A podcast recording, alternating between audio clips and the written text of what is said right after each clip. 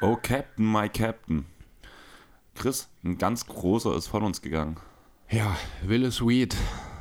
Was hättest du, bevor du darüber nachgedacht hast, mir, oder wer war Willis Reed für dich, bevor wir die Nachricht bekommen, dass er im Alter von 80 Jahren verstorben ist? Ja, also in erster Linie jemand, von dem ich nie besonders viel mitbekommen hatte. Er ist, du hast gerade gesagt, im Alter von 80 gestorben. Das heißt, seine NBA-Zeit ist wahrscheinlich um die 50 Jahre her.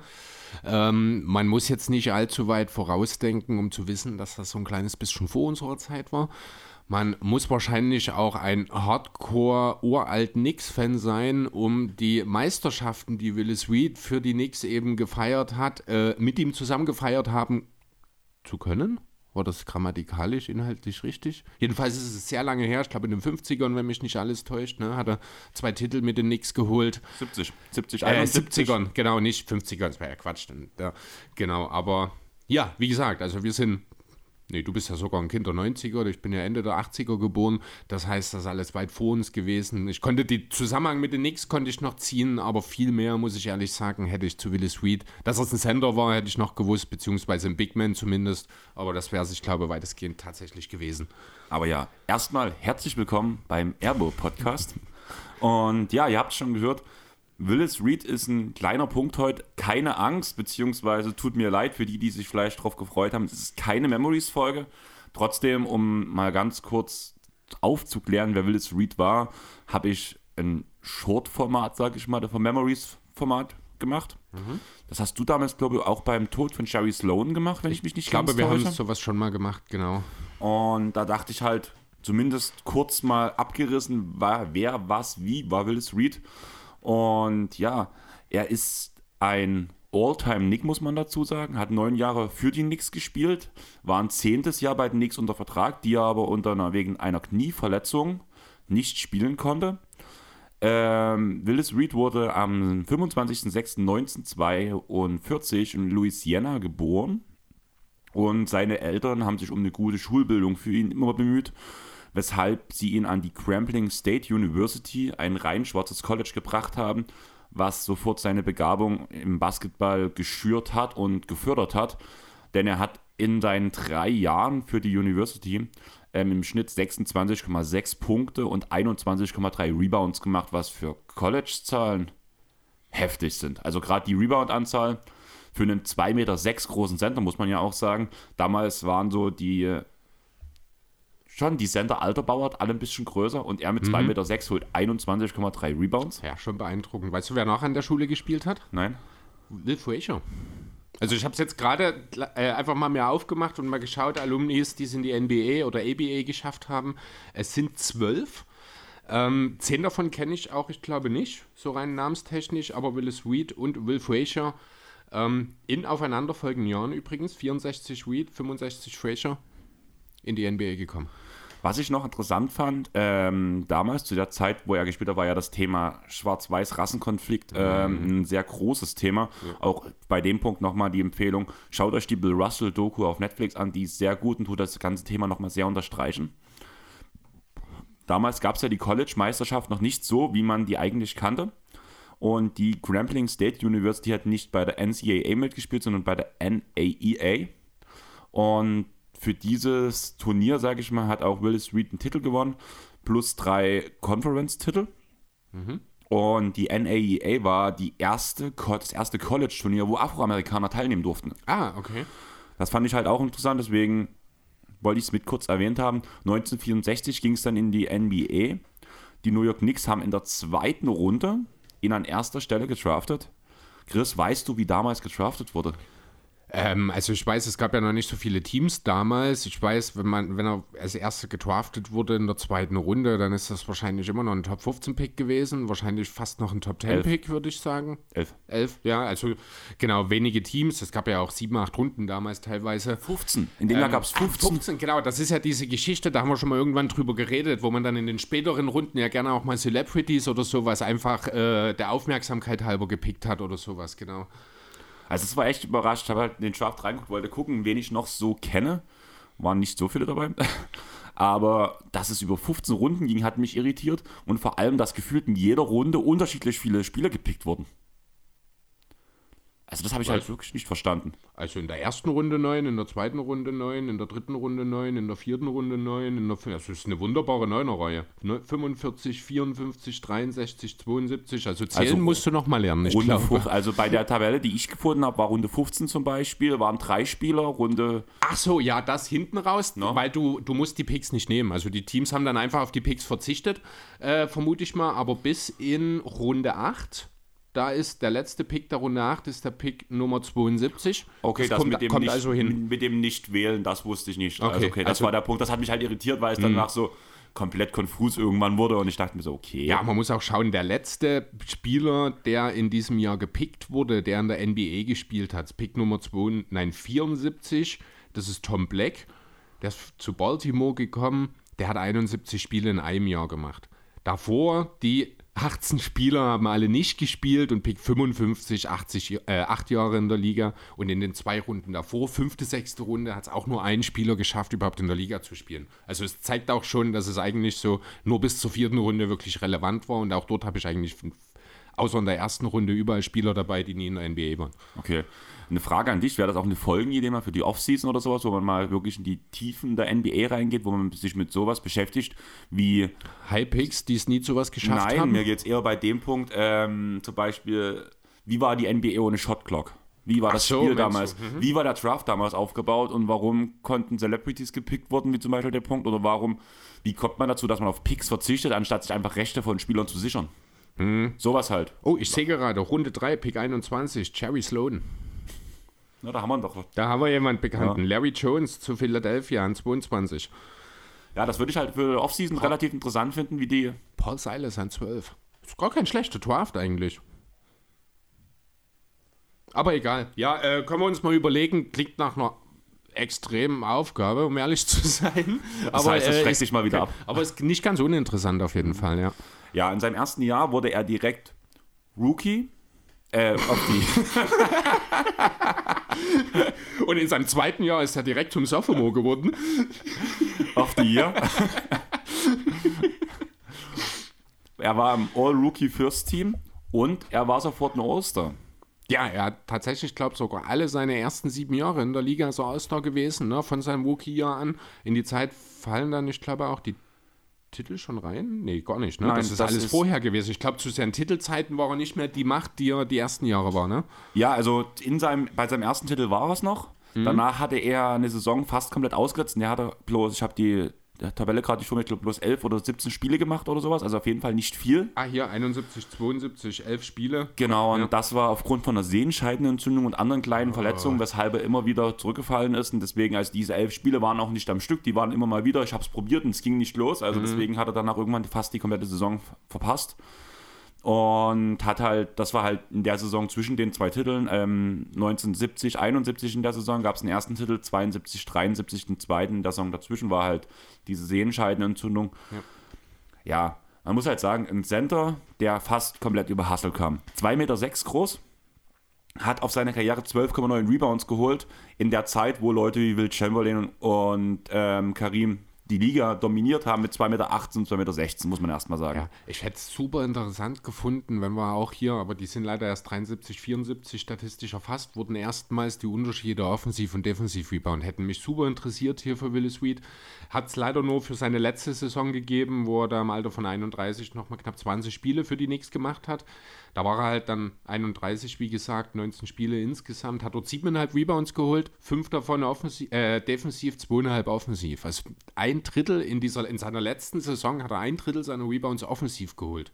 Wenn man das mal auf die rund 14, die er in den ersten sieben Jahren im Schnitt geholt hat, runterbricht, dann ist das wirklich beeindruckend. Dann sind das, wenn, vorausgesetzt, wir wissen es halt nicht, dass er dort auch ein Drittel dann offensiv holt, dann sind das 5, 6 Offensiv-Rebounds pro Spiel. Also eher 5 als Ja, 6 ich hab natürlich. mir, das wäre ähm, schon krass. Ich habe mir ein bisschen Tape angeguckt, was man halt gefunden hat in verpixelten, so was man danach erkannt hat. Das war ein Mensch, hat man noch erkannt, aber ja. Ähm, sehr, wir haben gerade das Russell Westbrook-Video von Ju- Julius geguckt. Ja. Sehr zu empfehlen, also schaut da gerne mal vorbei bei Julius, Just a Kid from Germany auf YouTube.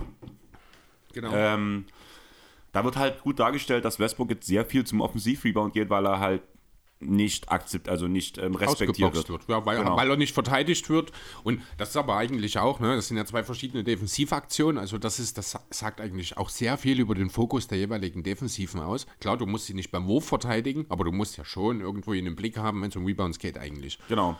Und das war halt bei Will Street ähnlich. Also er wurde zwar nicht, ähm, er wurde nicht nicht respektiert. Er wurde, also er wurde respektiert im Vergleich zu Westbrook, sage ich mal so. Punkt. Aber er war halt jemand, der mit aller Kraft und Macht immer wieder zum Ringen gegangen ist. Er konnte einfach nicht gestoppt werden. Genau. Er hat seinen Weg gefunden. Er ist halt einfach ein kleines Muskelpaket. Das Ja. war, er, er ist Zion für die damalige Verhältnisse, würde ich sagen. So, jetzt nicht mit Dribbling-Moves, aber Nee, so genau, der aber so als Körper, der- physische Erscheinung, ja. genau. Darum. Mhm. geht es mir halt. Weil er, er ist kleiner als die anderen. Also Zion tut sich auch gegen den Jonas Valanciunas, der halt 10 cm größer ist, durchsetzt. Und so hat Willis Street auch gegen... 20, oder? Kann sein. Ist nicht Zion sogar unter zwei Meter, hat man das nicht mal? Genau. Ja, sie könnten durchaus knapp 20 sein bei, äh, bis zu Valanciunas. Ja, stimmt. Aber auf jeden Fall, um was mir halt geht, ist, dass halt Willis Reed in seiner in der damaligen Rolle in der senderdominierten Liga trotz kleiner Körpergröße sein, aufgrund seines Einsatzes und seines Körperbaus sich halt immer wieder durchgesetzt hat. Und das ist das, was ich mit Zion diesen Vergleich meine. Weißt du, an wen ich da denken muss? An mich. Charles Barkley. Ja. Der hatte offensiv wahrscheinlich ein bisschen mehr Skills, als es Willie Sweet hatte, aber das kann am Ende auch einfach nur daran gelegen haben, dass er 20 Jahre später in der Liga war. Das ist auch die Geschichte, die wir jetzt sehen. Die NBA wird mit jedem Jahrzehnt, sage ich mal, geskillter. Je früher du in die Liga gekommen bist, desto weniger Möglichkeiten hattest du, diese Skills auch überhaupt zu entwickeln. Genau. Ähm, ganz kurz noch, also er hat danach halt nach seinem zweiten Titel hat er noch ein Jahr gespielt oder sollte noch ein Jahr spielen, aber das hat er wieder wegen Verletzung ausgesetzt. Danach hat er seine Karriere beendet, ist am Ende ein Hall of Famer geworden, siebenfacher All-Star, fünfmal All-NBA, Rookie of the Year in der Saison 90, äh, 69, 70 war er All-Star-MVP.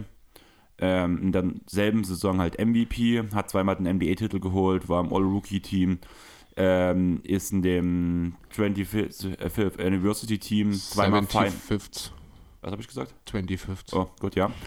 Ähm, Ja, ein All-Defense, hast du das schon ein gesagt? All-Defense und halt zweifacher Finals-MVP. ja. Also, auch wenn du gesagt hast, in den Titeljahren hat er halt zurückgeschraubt von seinen Leistungen. Der Finals MVP unterstreicht Da immer wieder, dass er trotzdem der Wichtigste war auf dem Feld. Da gab es auch, also da dann vielleicht auch nochmal, äh, was seine eigentliche Wertigkeit ist. Ich musste da, ähm, ich gebe ehrlich zu, ich habe es in einem Spox-Artikel, der zu Willis Sweet kam, diese Woche gelesen. Ähm, er hat ja auch, ich weiß nicht, ob es im ersten oder zweiten Titeljahr, hat er sich ja verletzt. Äh, sehr stark. Ich glaube, es war eine Beingeschichte.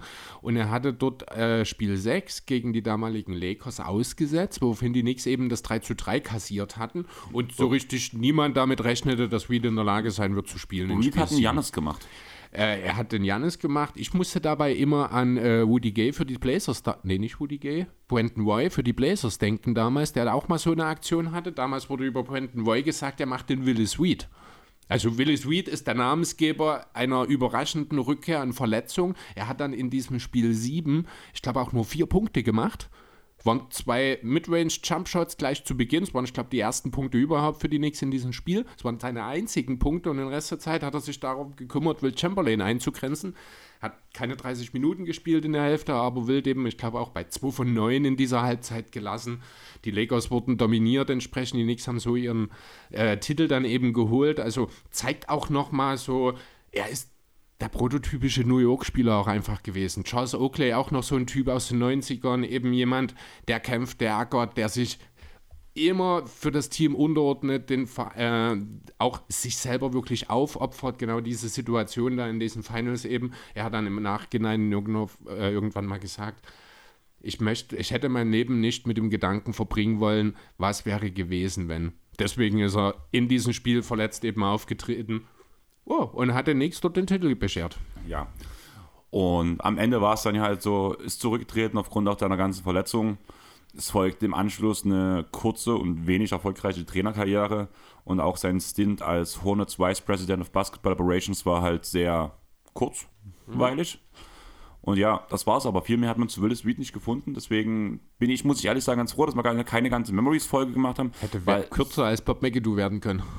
ja, auf jeden Fall. Also das Ding ist halt, bei Bob McAdoo haben wir ja noch ähm, zu den einzelnen Saisons relativ viel gefunden, wo da immer noch ein paar Spielestände, noch ein paar Rekorde man muss ehrlich sagen, beeindruckend, wie Willis Street war und mit dem, was er auch mit seiner Leistung geschafft hat, was er alleine die Auszeichnungen halt klar darlegen von dem, was ich erzählt habe, vor allem wenn man bedenkt, dass, das, dass er das in neun Jahren alles eingesammelt hat. Ja. Ähm, er hat sonst sehr wenig, zumindest individuelle Rekorde für die NBA aufgestellt. Und da gab es halt auch nicht so viel, was man gefunden hat. Nee, ich gucke jetzt auch gerade einfach mal in seine Game Highs rein. 53 Punkte Career High, das ist ja solide, das ist nicht schlecht. Ähm, also, das ist alles andere als schlecht natürlich, aber ähm, da haben wir halt auch anderes schon gesehen. Trotzdem ist es natürlich stark, auch knapp, ich weiß, waren es 18 Punkte im Schnitt, was er hatte. Das ist schon über eine Karriere gut. Ähm, aber ja, du hast Vor schon allem recht. in der damaligen Zeit. Ja, Rebounds 33 Career High hat er mal in 70, 71 aufgelegt. Ähm, das ist natürlich alles bemerkenswert, aber am Ende ist es eben genau das, was ich gerade geschrieben habe. Er ist nicht derjenige, der die eigenen Zahlen gejagt hat oder der den Fokus hatte, durch die eigenen Zahlen Spiele zu gewinnen, sage ich mal, wie ein MJ oder ein Kobe das ja beispielsweise hatten, sondern er hat sich dem Team untergeordnet, er hat sich in der Defense aufgerissen und hatte natürlich auch das Glück, dass er an seiner Seite eben Spieler hatte, die die Offensive mit äh, dominieren konnten. Walt Frazier ist ja da zum Beispiel zu nennen, der in eben jener Serie, die ich gerade angesprochen habe, ja auch offensiv äh, dominiert hat und den Knicks dort auch einen entscheidenden Anteil des Titels mit hatte, auch wenn äh, Willis Reed am Ende der Finals MVP wurde. Genau. Kennt man noch mit den wichtigsten Sachen im Leben, die Spitznamen. Oh, Captain, my Captain. Der Captain, genau, und Wolf. Wo das herkommt, keine Ahnung, hab nichts gefunden, hab mal geguckt, aber Ich schätze, das wird was mit seiner Art, mit dieser, dieser, dieses Raubtierwesen einfach mit seiner Spielart vielleicht irgendwie zu Kann tun sein. haben oder so. Wer weiß. Aber ja, trug die Mo- Trikot Nummer 19 und ich würde sagen, ich lehne mich jetzt zurück, Chris, und du erklärst, was du heute für uns vorbereitet hast. Jo, genau, wir haben nämlich was vor heute. Und zwar wollen wir uns mal das Playoff- und Play-In-Rennen im Westen ein bisschen genauer anschauen. Das ist ja super faszinierend. Also ich habe meine Ausarbeitung begonnen am Mittwoch damit. Dann war es noch ein bisschen enger. Jetzt sind noch zwei Spieltage reingegangen inzwischen. Dadurch hat sich ein kleines bisschen ein Trend jetzt schon abgezeichnet. Dennoch wollen wir uns mal im Westen die Plätze 4 bis 12 also alle die, die theoretisch noch von einem direkten Play-In-Platz, äh, Playoff-Platz bis zu womöglich sogar gar keinem Play-In, ja, alles theoretisch noch möglich wäre.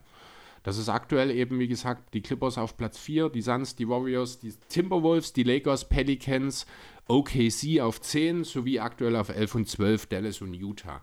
Ich habe mir den Restspielplan der jeweiligen Teams rausgesucht, habe die auch nochmal ein bisschen unterteilt in du direkte Duelle, in Duelle gegen Contender. Hier muss man ganz kurz sagen, ich habe jetzt hier keine klassische Contender-Definition angesetzt, sondern ich habe auf die Tabelle geschaut und habe relativ schnell festgesetzt, dass die Top 3 einer jeden Conference doch deutlich über dem Rest ihrer Conference liegen und habe einfach mal gesagt, die Top 3 einer jeden Conference sind Contender jetzt in dieser Darstellung, also dort nicht zu viel auf, die, äh, auf den Begriff geben. Dann gibt es natürlich noch fast alle Teams, nein, tatsächlich alle Teams haben noch mindestens ein Spiel gegen einen Tank Commander äh, auf dem Schirm und auch einige Spiele noch gegen Ostteams, die ich nicht nochmal extra eingeteilt habe. Da gibt es die drei oben und dann gibt es die zwei unten, ne, kann man auch drei sagen.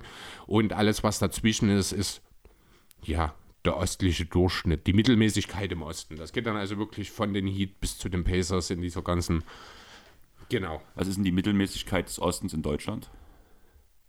Braun? Es gibt keine Mittelmäßigkeit des Ostens in Deutschland, weil es keine zwei Conferences gibt. Was meinst du, das wurde 1990?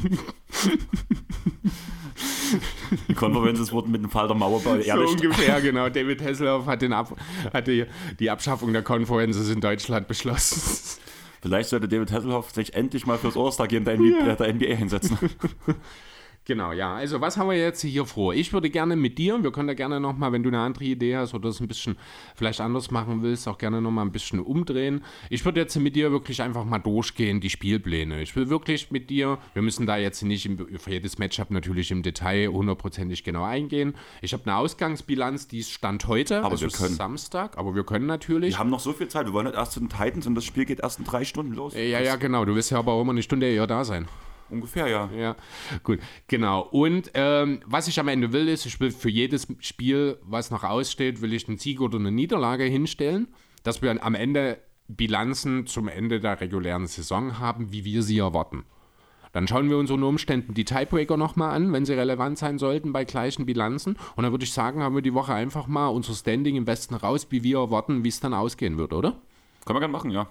Gut. Ich bin gespannt. Ein bisschen bin ich genervt davon, weil ich weiß nicht, ob du es gesehen hast. Du hast es zumindest kurz gehört, wo du reingekommen bist. Ja? Ich hatte gerade einen Podcast laufen. Also ja, einmal- ich, aber ich habe nicht drauf gehört, was es ist. ja, wir, der Wilde Westen sortiert von den Korbjägern und Jonathan. Okay. Also ich habe die ersten 10 Minuten bloß gehört, weil ich halt vorher Trey gehört habe und davor halt habt ihr erzählt, ich habe diese Woche sehr viel Locked On NBA gehört Ja.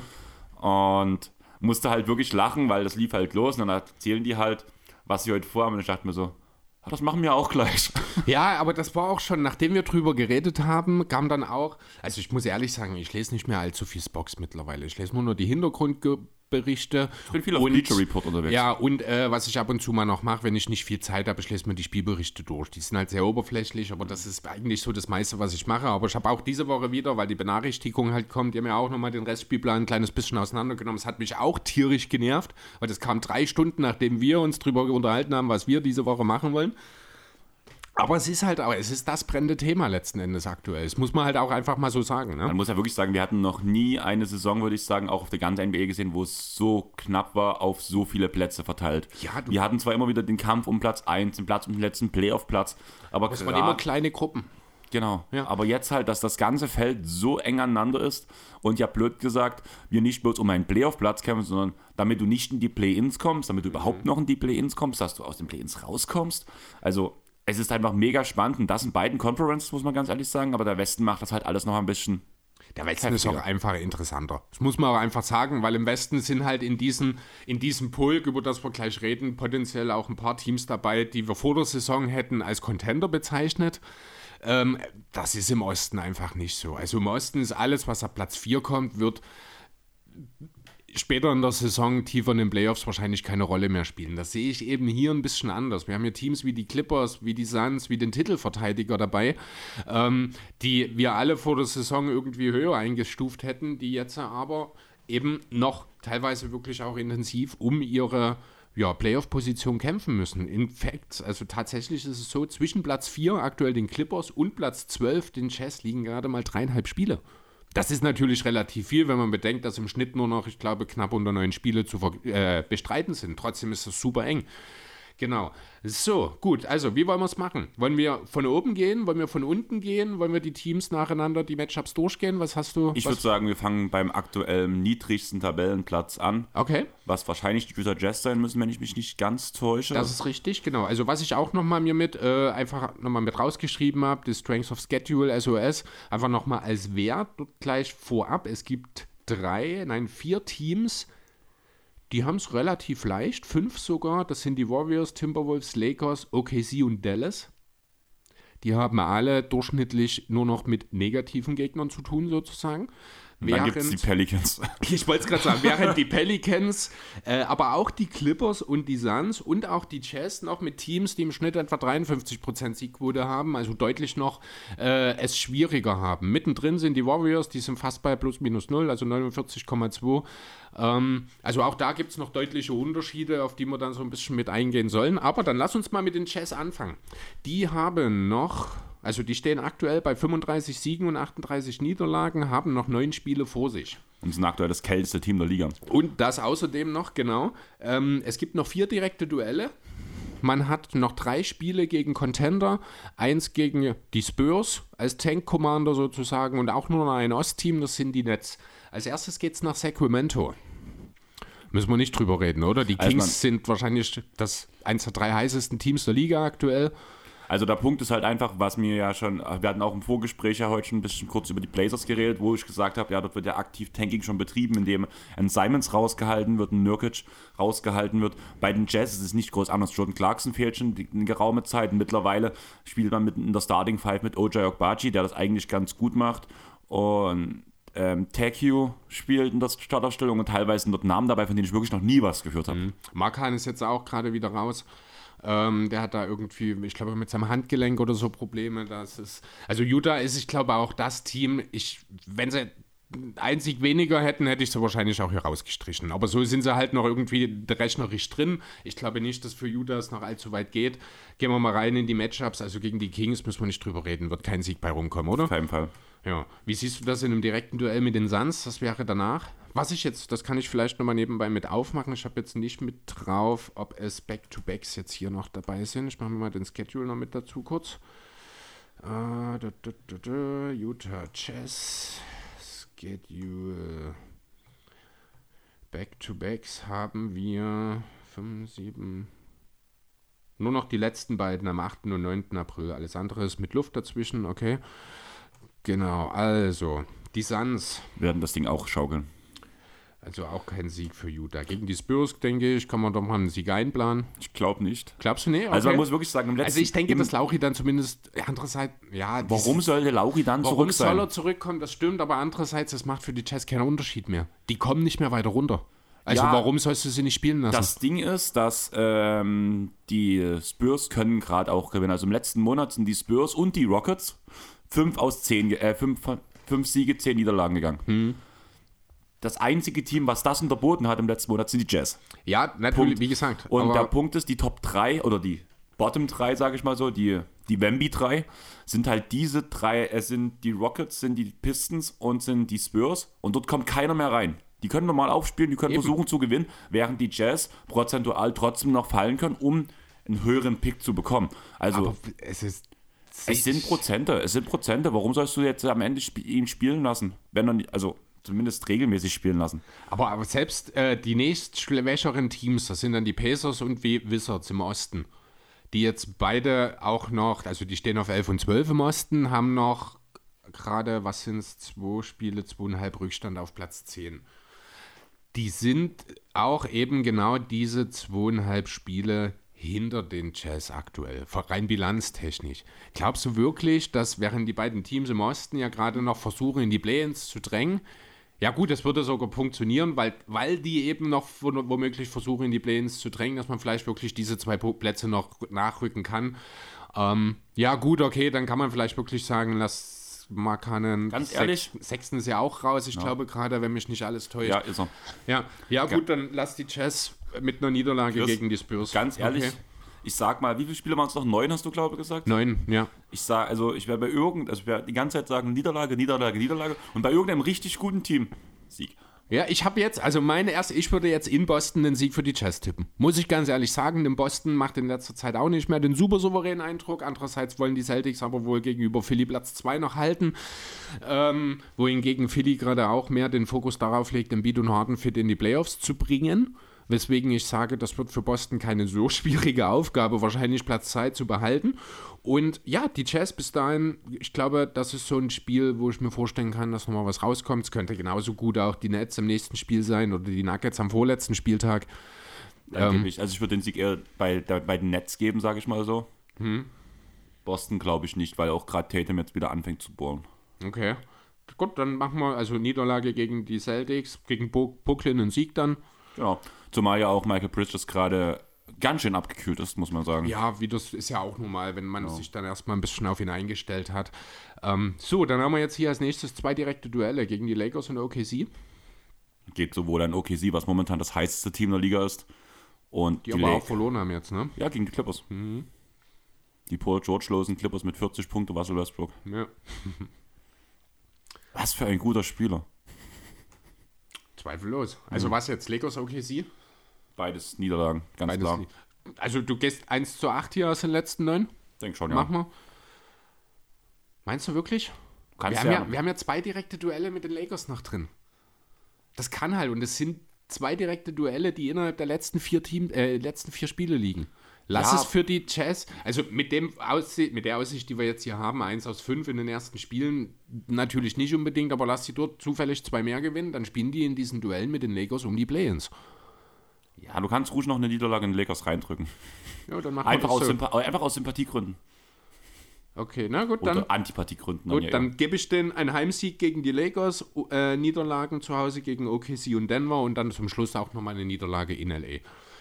Gut, so, jetzt muss ich ganz kurz die Ergebnisse bei den anderen Teams mit reinbringen. So, die Suns gewinnen gegen Utah, die Lakers verlieren einmal gegen Utah und gewinnen einmal gegen Utah.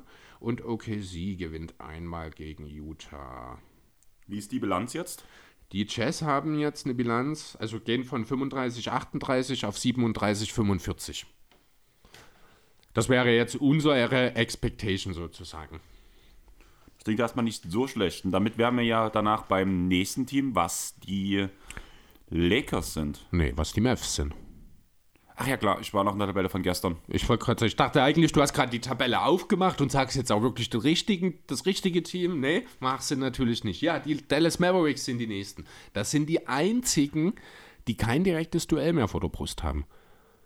Das wird sehr spannend. Also die äh, Mavs haben den drittleichtesten Restspielplan von allen noch, sind aber auch nur zwei Tanking-Teams dabei. Man hat aber auch mit Philadelphia auswärts und Sacramento zu Hause nur noch zwei der Top-Teams und danach noch vier ja, Ost-Teams. Wird sehr spannend. Das Ganze beginnt mit einem Duell in Charlotte, wo ich ganz hart geneigt bin zu sagen, das verlieren die Mavs, weil sie es ja diese Nacht gezeigt haben, dass sie das können. Auch wenn es zu Hause war. Nein, den Sieg können wir ruhig noch Luca geben. weil ich glaube, für Charlotte reicht es, wenn Luca oder Kyrie spielen so, Äh, spielt. Die haben beide gespielt diese Nacht. das war das Problem. Ich habe gesagt, Luca oder Kyrie. Äh, da habe ich eine gute Statistik. Die habe ich mir, ich glaube, sogar gescreenshottet. Die habe ich diese Woche Es funktioniert besser, wenn sie alleine spielen. Äh, das ist auch nur die halbe Wahrheit tatsächlich. Gib mir ganz kurz, hier habe ich's. Doncic und Irving spielen beide. Mit dem Spiel letzte Nacht stehen sie dabei 3 zu 7. Spielt Doncic alleine 0 zu 2, spielt Irving alleine 3 zu 1 und spielt keiner von beiden 1 zu 2. Insgesamt macht das ein 7 zu 12, seit Kyrie da ist. Also die Mavs sind nur dann bisher positiv, wenn Irving ohne Doncic spielt. Dann. Das sind aber auch nur vier Spiele gewesen. also deswegen jetzt ähm, in der Offseason Doncic traden, oder? Ja, scheint so. Such dir einen besseren Fit für Kyrie. Also bessere Komplementärspieler für Kyrie, baue um ihn auf und mach das Ja. Ganze nächstes also, Jahr dann Also nochmal. geht Luca zu den Clippers und man kriegt Ter Terrence Mann und Paul George. Okay, also wir wollen, du willst also, dass die Mavs gegen Charlotte gewinnen. Genau. Gut, wie sieht das in Aber den- ganz ehrlich, sowohl Terrence Mann als auch Paul George sind gute ja, Komplementärspieler zu. ja, ist ja trotzdem natürlich ein Bullshit-Deal, deswegen gehe ich nicht drauf ein. Okay. Würde ja, würde ja breit, ähm, hier cap-technisch gar nicht funktionieren. Ja gut, da kannst du ja dann drehen und wenden, ein drittes Team suchen oder halt Gehälter noch aufpass anpassen. Das wäre wahrscheinlich nicht das Thema. Das Also wir sind lang- wir sind jetzt oder du packst halt Westbrook rein. Ach nee, es ist ja jetzt, das, Das ist ja jetzt nicht mehr, passt- ja stimmt, das ist ja jetzt dieser Buyout-Deal nur noch, ja. Ja, aber der passt doch nicht zu Kyrie. Also ich will ja schon Nee, das stimmt Dallas was natürlich. Sinnvolles Ja, geben, super. deswegen halt Terrence Mann und, und halt ein Cap-Filler und Paul George. Ja. ja, und dann kann man mal schauen, ob Paul George mehr spielt, als es Kyrie tun würde in der kommenden Saison. Okay, in Indiana ist dann das zweite Spiel für die Mavs.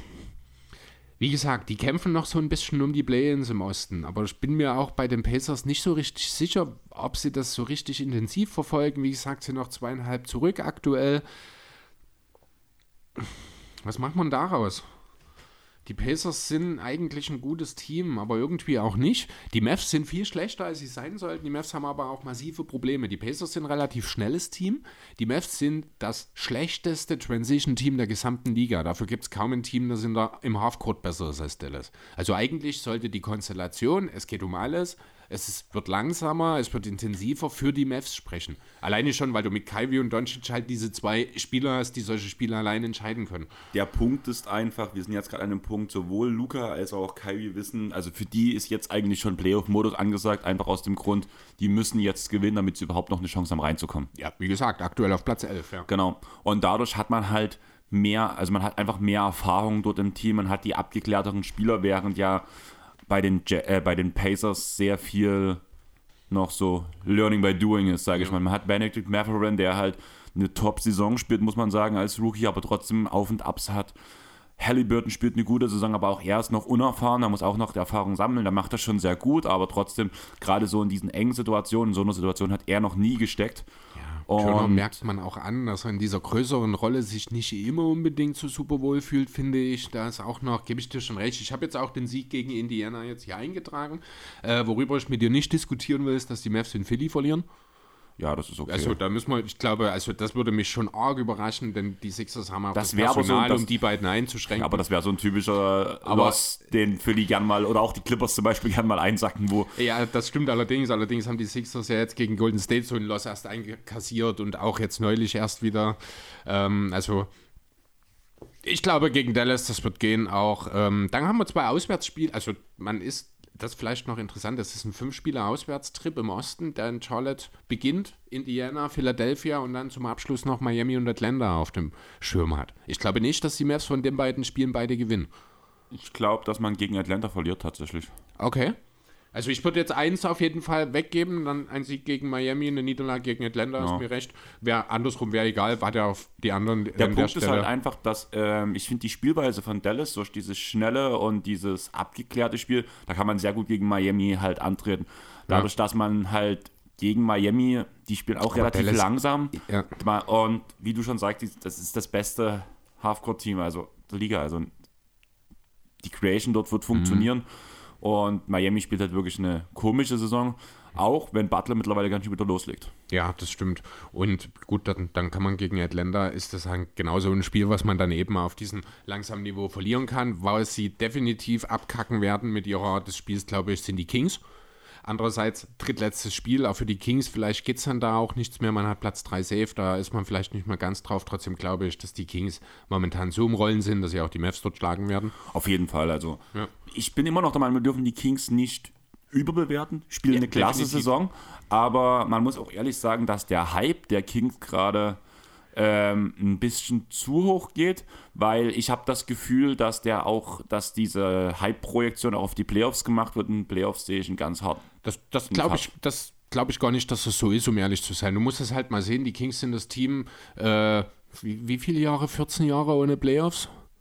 Wir haben vor der Saison, haben wir ja noch drüber, haben wir uns noch lu- lustig drüber gemacht, über dieses Video aus Sacramento, wo einer der Fans vor der Saison äh, quasi feiert, als hätten die Kings den Titel gewonnen, weil er jetzt endlich mal wieder eine Saison mit 42 Siegen sehen kann.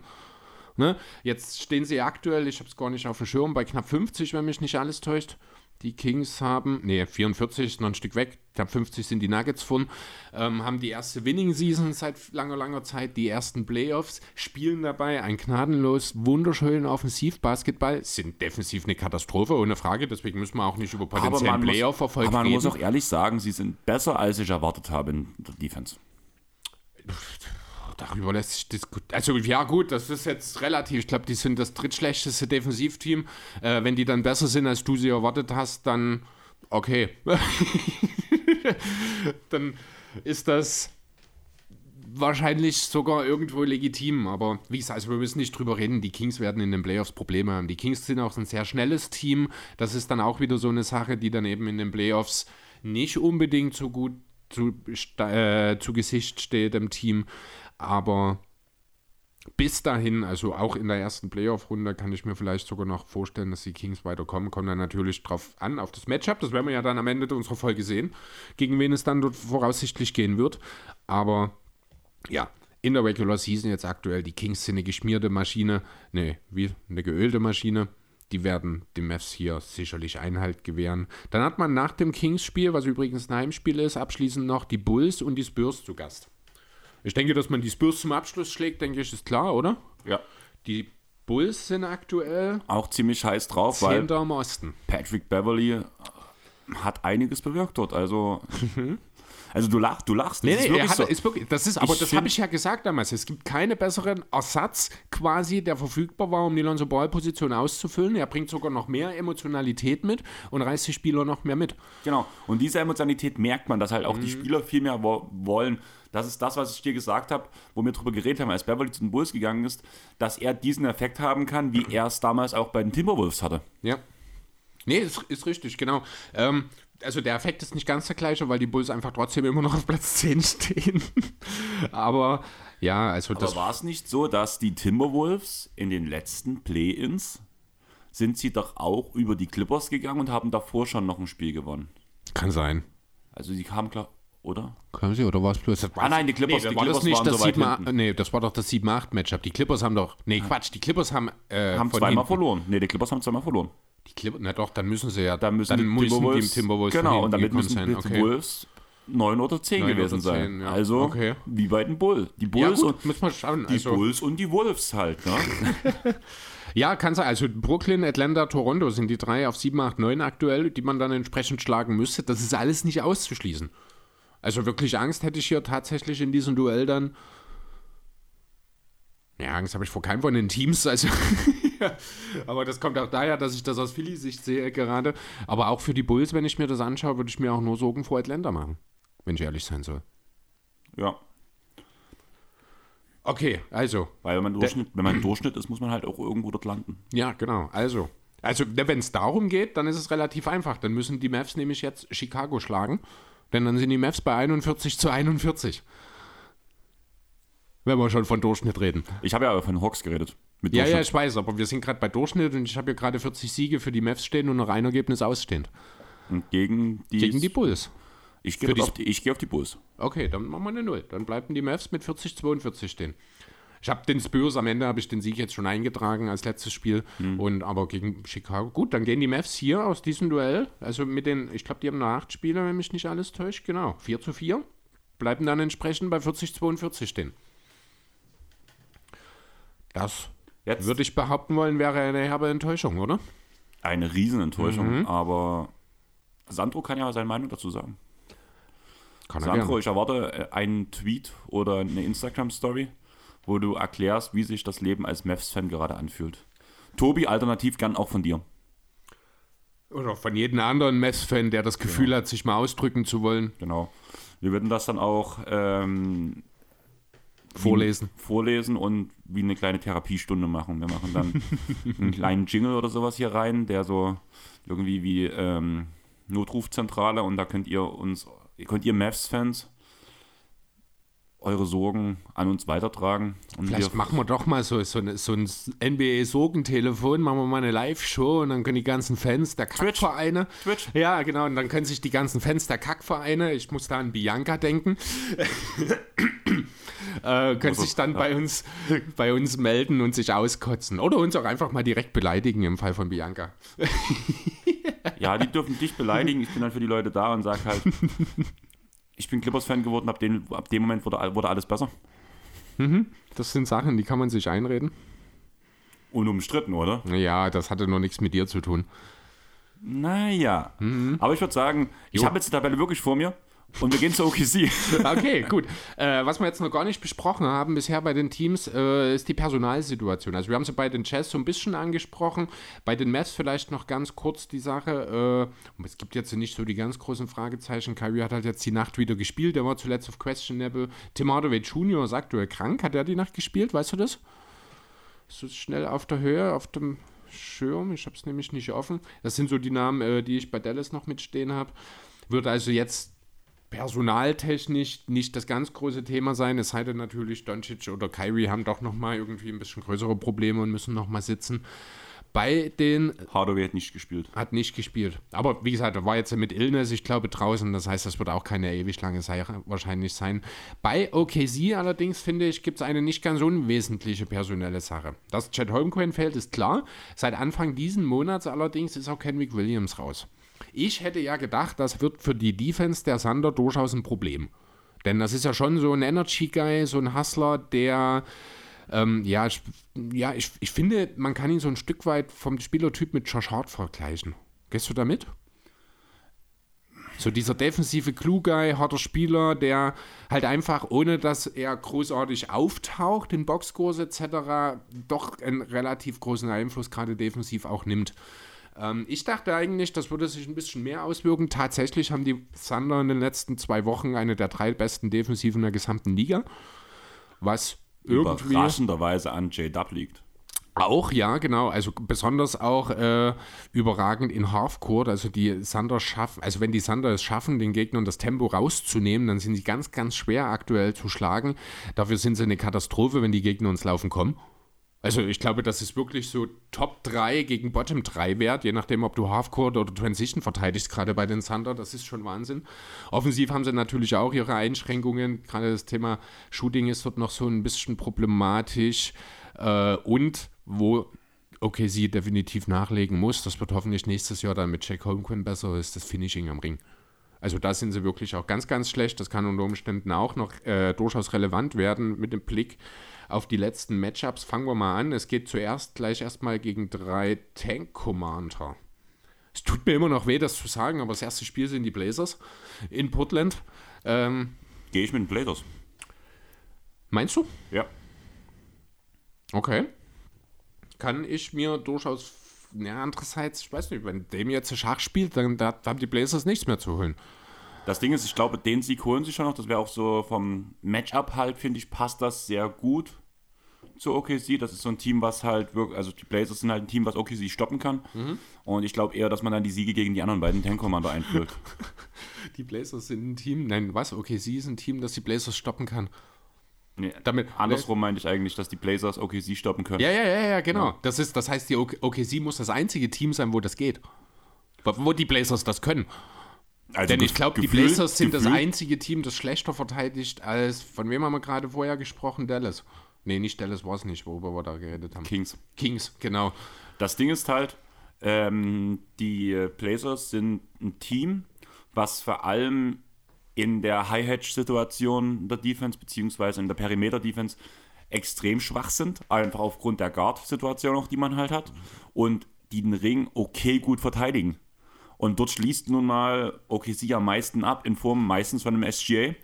Aber da die Schützen von OKC von draußen nichts treffen, ist dieses immer noch so die beste Variante, weißt du, wie ich meine? Hm, Ja, ich weiß schon, worauf du hinaus willst. Das kann Ich finde schon. gerade nicht die richtigen Worte. Ich, die, die Theorie, in der Theorie verstehe ich so ein bisschen, worauf du hinaus bist. Das, was die OKC offensiv schlecht machen, das ist halt das, was in dem gesamt schlechten Konstrukt der defensiven Blazers noch am besten funktioniert. Ja, genau. Äh, ich weiß, worauf du hinaus bist. Okay, gut, geben wir den Blazers hier den Sieg. Soll mir recht sein an der Stelle. Siege gegen Charlotte und Detroit können wir, denke ich, eintragen, oder? Ja.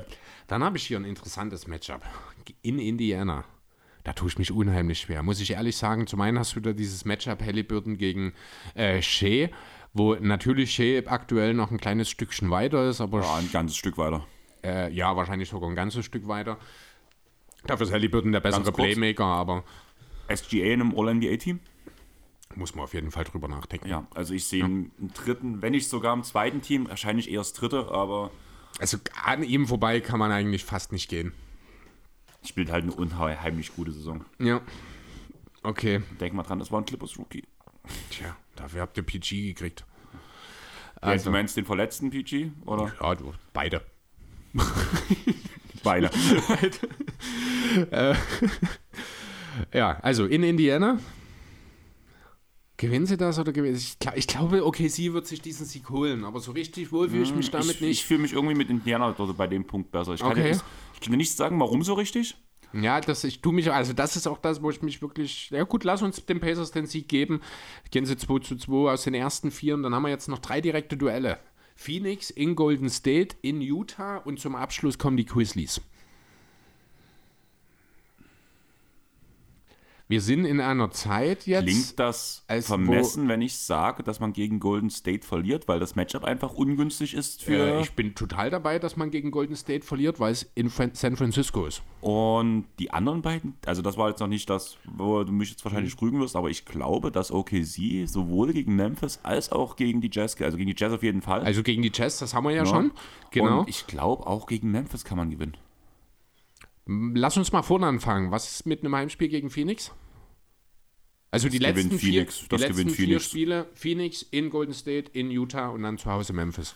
Also, Also Phoenix gewinnt das, Genau. dann sagst du Golden State gewinnt, genau, dann gewinnt man in Utah und in Memphis. genau. Okay, ja, kann ich mir durchaus vorstellen. Für Memphis wird es am letzten Spieltag um nichts mehr gehen.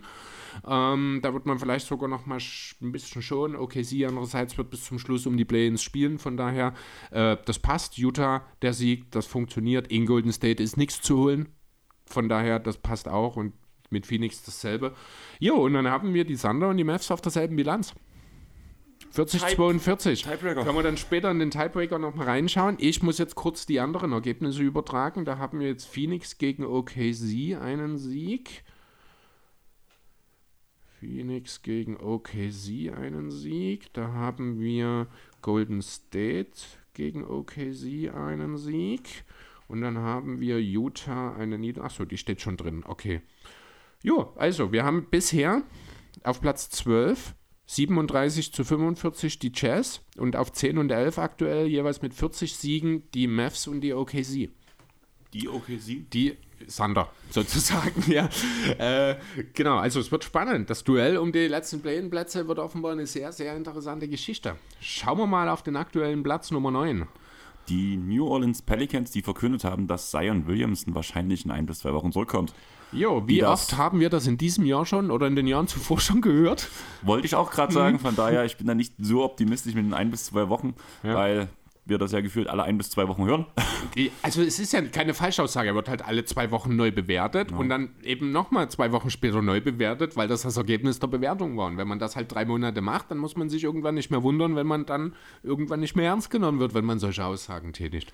Äh, ebenfalls nicht ganz unwesentlich, das ist der Ausfall von äh, Alvarado. Der wird auch zwei bis drei Wochen, also wahrscheinlich auch bis zum Ende der Regular Season oder vielleicht ein, zwei Spiele möglicherweise noch mitspielen.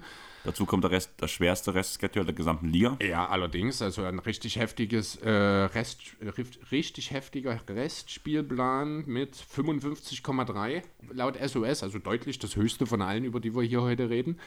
Und das Ganze. Du, mein, du meinst, die Pelicans können ganz laut SOS rufen? Das sozusagen, genau. Sie haben auf jeden Fall den größten Grund dafür. Zumal halt oh, auch Captain, ihr bester. zumal ihr bester Spieler eben auch fehlt. Und man es ja jetzt auch nicht unbedingt leicht hat, wenn man direkt erstmal bei den Clippers jetzt in seine letzten acht Spiele starten muss.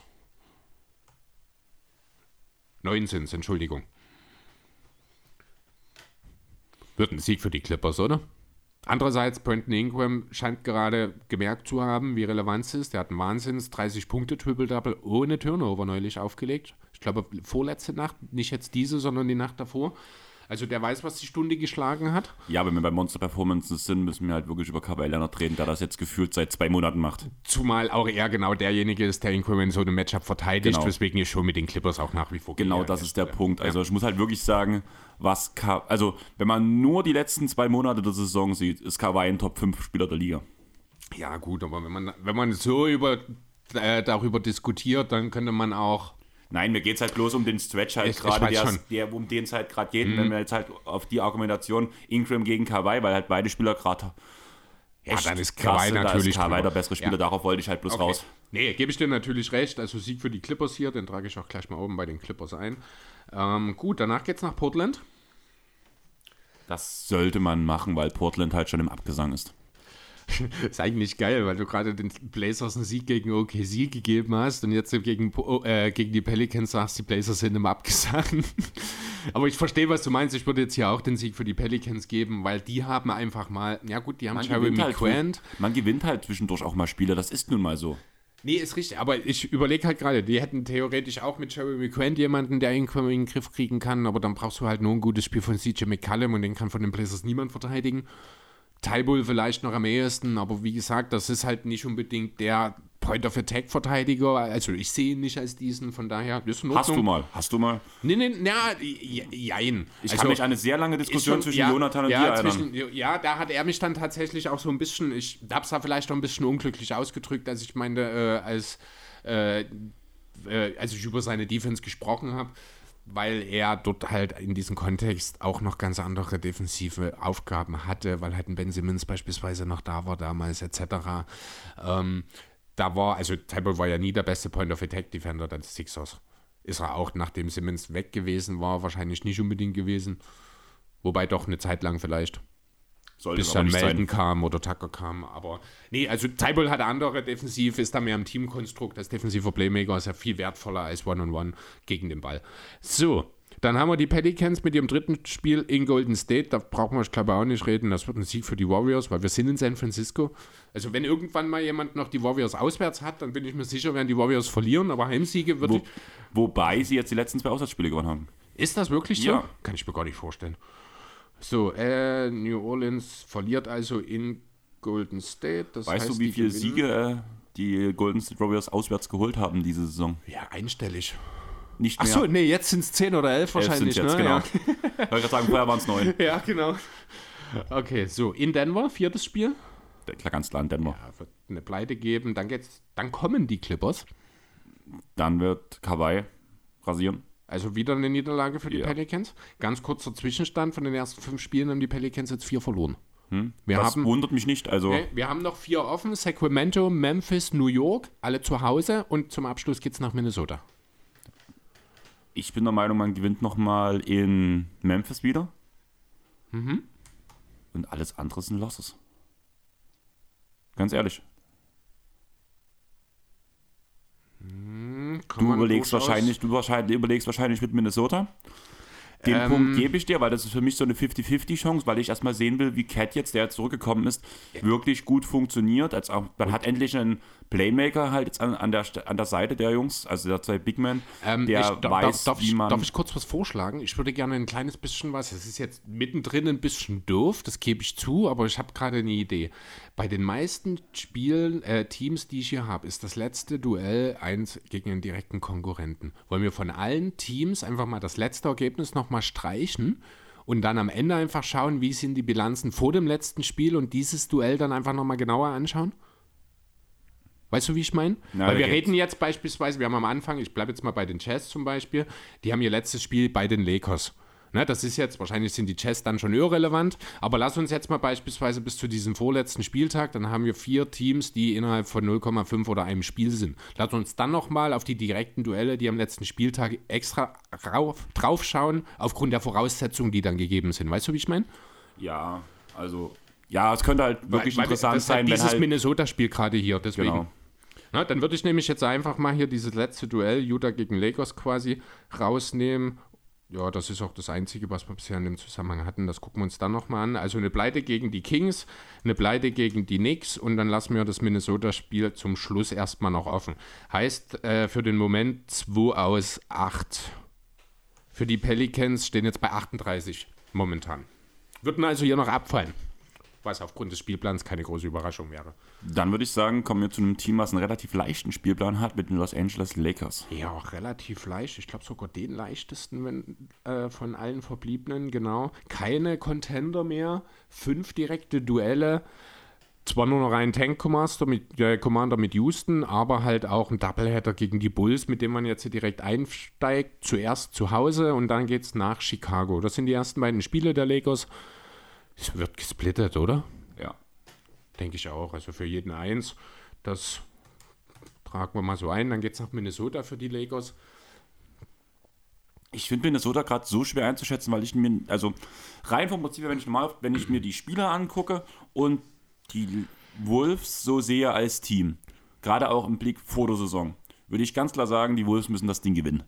Ich sage aktuell, Aber- weil Davis ist momentan so gut drauf, muss ich leider, Genau, also nein, leider mit Anführungszeichen sagen, auch Schröder, auch Reeves, also die Lakers funktionieren momentan einfach sehr, sehr gut.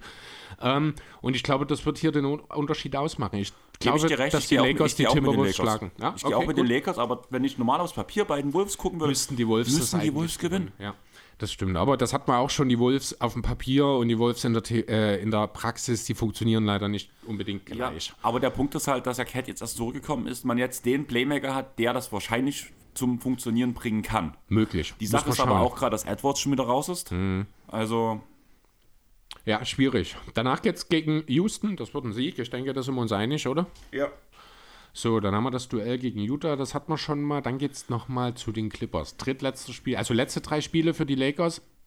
Auswärts bei den Clippers. Und dann zwei Heimspiele, Phoenix und Utah. Also ich gehe. Achso, das letzte Spiel ist jetzt gegen die Clippers, was wir weglassen. Nee, das letzte ist Utah, das, was wir quasi vorhin schon Ach so. besprochen haben, was ich jetzt rausgenommen habe. Die beiden vorletzten quasi sind die Clippers und sie, also bei den Clippers und zu Hause gegen Phoenix. Mir leid, Clippers gewinnen. Also ja, sehe ich keinen Sieg mehr Also- für die Lakers. Weil dort wird KD wahrscheinlich. Andererseits, LeBron will für die letzten drei Spiele zurückkommen. Das wäre genau jetzt. Trotzdem glaube ich nicht. PG wird noch fehlen. Ich kann mir durchaus vorstellen, dass die Lakers den Clippers dort einen Sieg klauen.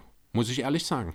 Also ich schaue auf die Bilanz der letzten Spiele gegen die Lakers und da ist man 11 zu 0 oder sowas oder 12 zu 0 von Clippers. Ja, aber die LeBron Clippers haben, kommt zurück, Ja, aber die George Clipper, fehlt. es gibt kein Team, was ein besseres Matchup gegen die Lakers hat als die Clippers. Kannst du dir vielleicht vorstellen, dass ein Russell Westbrook etwas übermotiviert in so einem Duell Ja. ist? Kannst du dir vorstellen, dass das den Lakers in dem Fall äh, wahrscheinlich in die Karten spielen wird? Tatsächlich, das ist ja das, was ich dir schon mal gesagt habe, wenn Westbrook ähm, übermotiviert ist im Sinne von, ich will das Spiel unbedingt gewinnen, glaube ich nicht, dass er der Typ, also ich finde, in solchen Spielen macht er es ja nicht schlecht, weil er dann wirklich teamdienlicher spielt, als wenn er halt zu, also wenn du emotional, wie erkläre ich das am besten? Ich meine, wir haben schon so oft darüber geredet, dass Russell Westbrook überdreht. Ja, Wäre aber nicht, nicht- genau dieses Spiel prädestiniert dafür? Ich glaube nicht.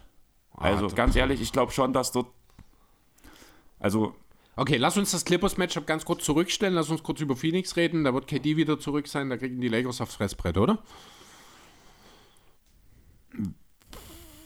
ja, eigentlich schon. Also ich würde jetzt hier einfach mal einen Sieg für die Ja. Suns eintragen. Dann können wir nämlich jetzt nochmal, wie gesagt, das letzte Duell, was wir über, äh, gegen Utah, das nehmen wir dann nochmal raus. So, jetzt erstmal eine Niederlage gegen Phoenix und ein Sieg für die Suns hier. Gut, dann haben wir jetzt erstmal das. Die Lakers stehen jetzt gerade auch bei 40 Siegen. Wir haben jetzt hier dieses Clippers-Matchup noch und wir haben dann das gegen die Jazz am letzten Spieltag sozusagen. Also ich sag mal so, du wirst mich nicht überzeugen können dafür. Ich finde, das Matchup passt von den Leuten Okay. her. Ich bin dort ganz klar bei den Clippers.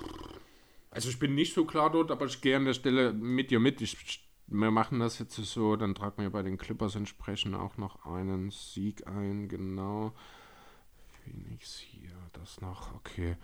Gut, ja, dann Das haben Ding wir. ist halt wirklich, man hat die Adjustments gegen LeBron, gegen Davis.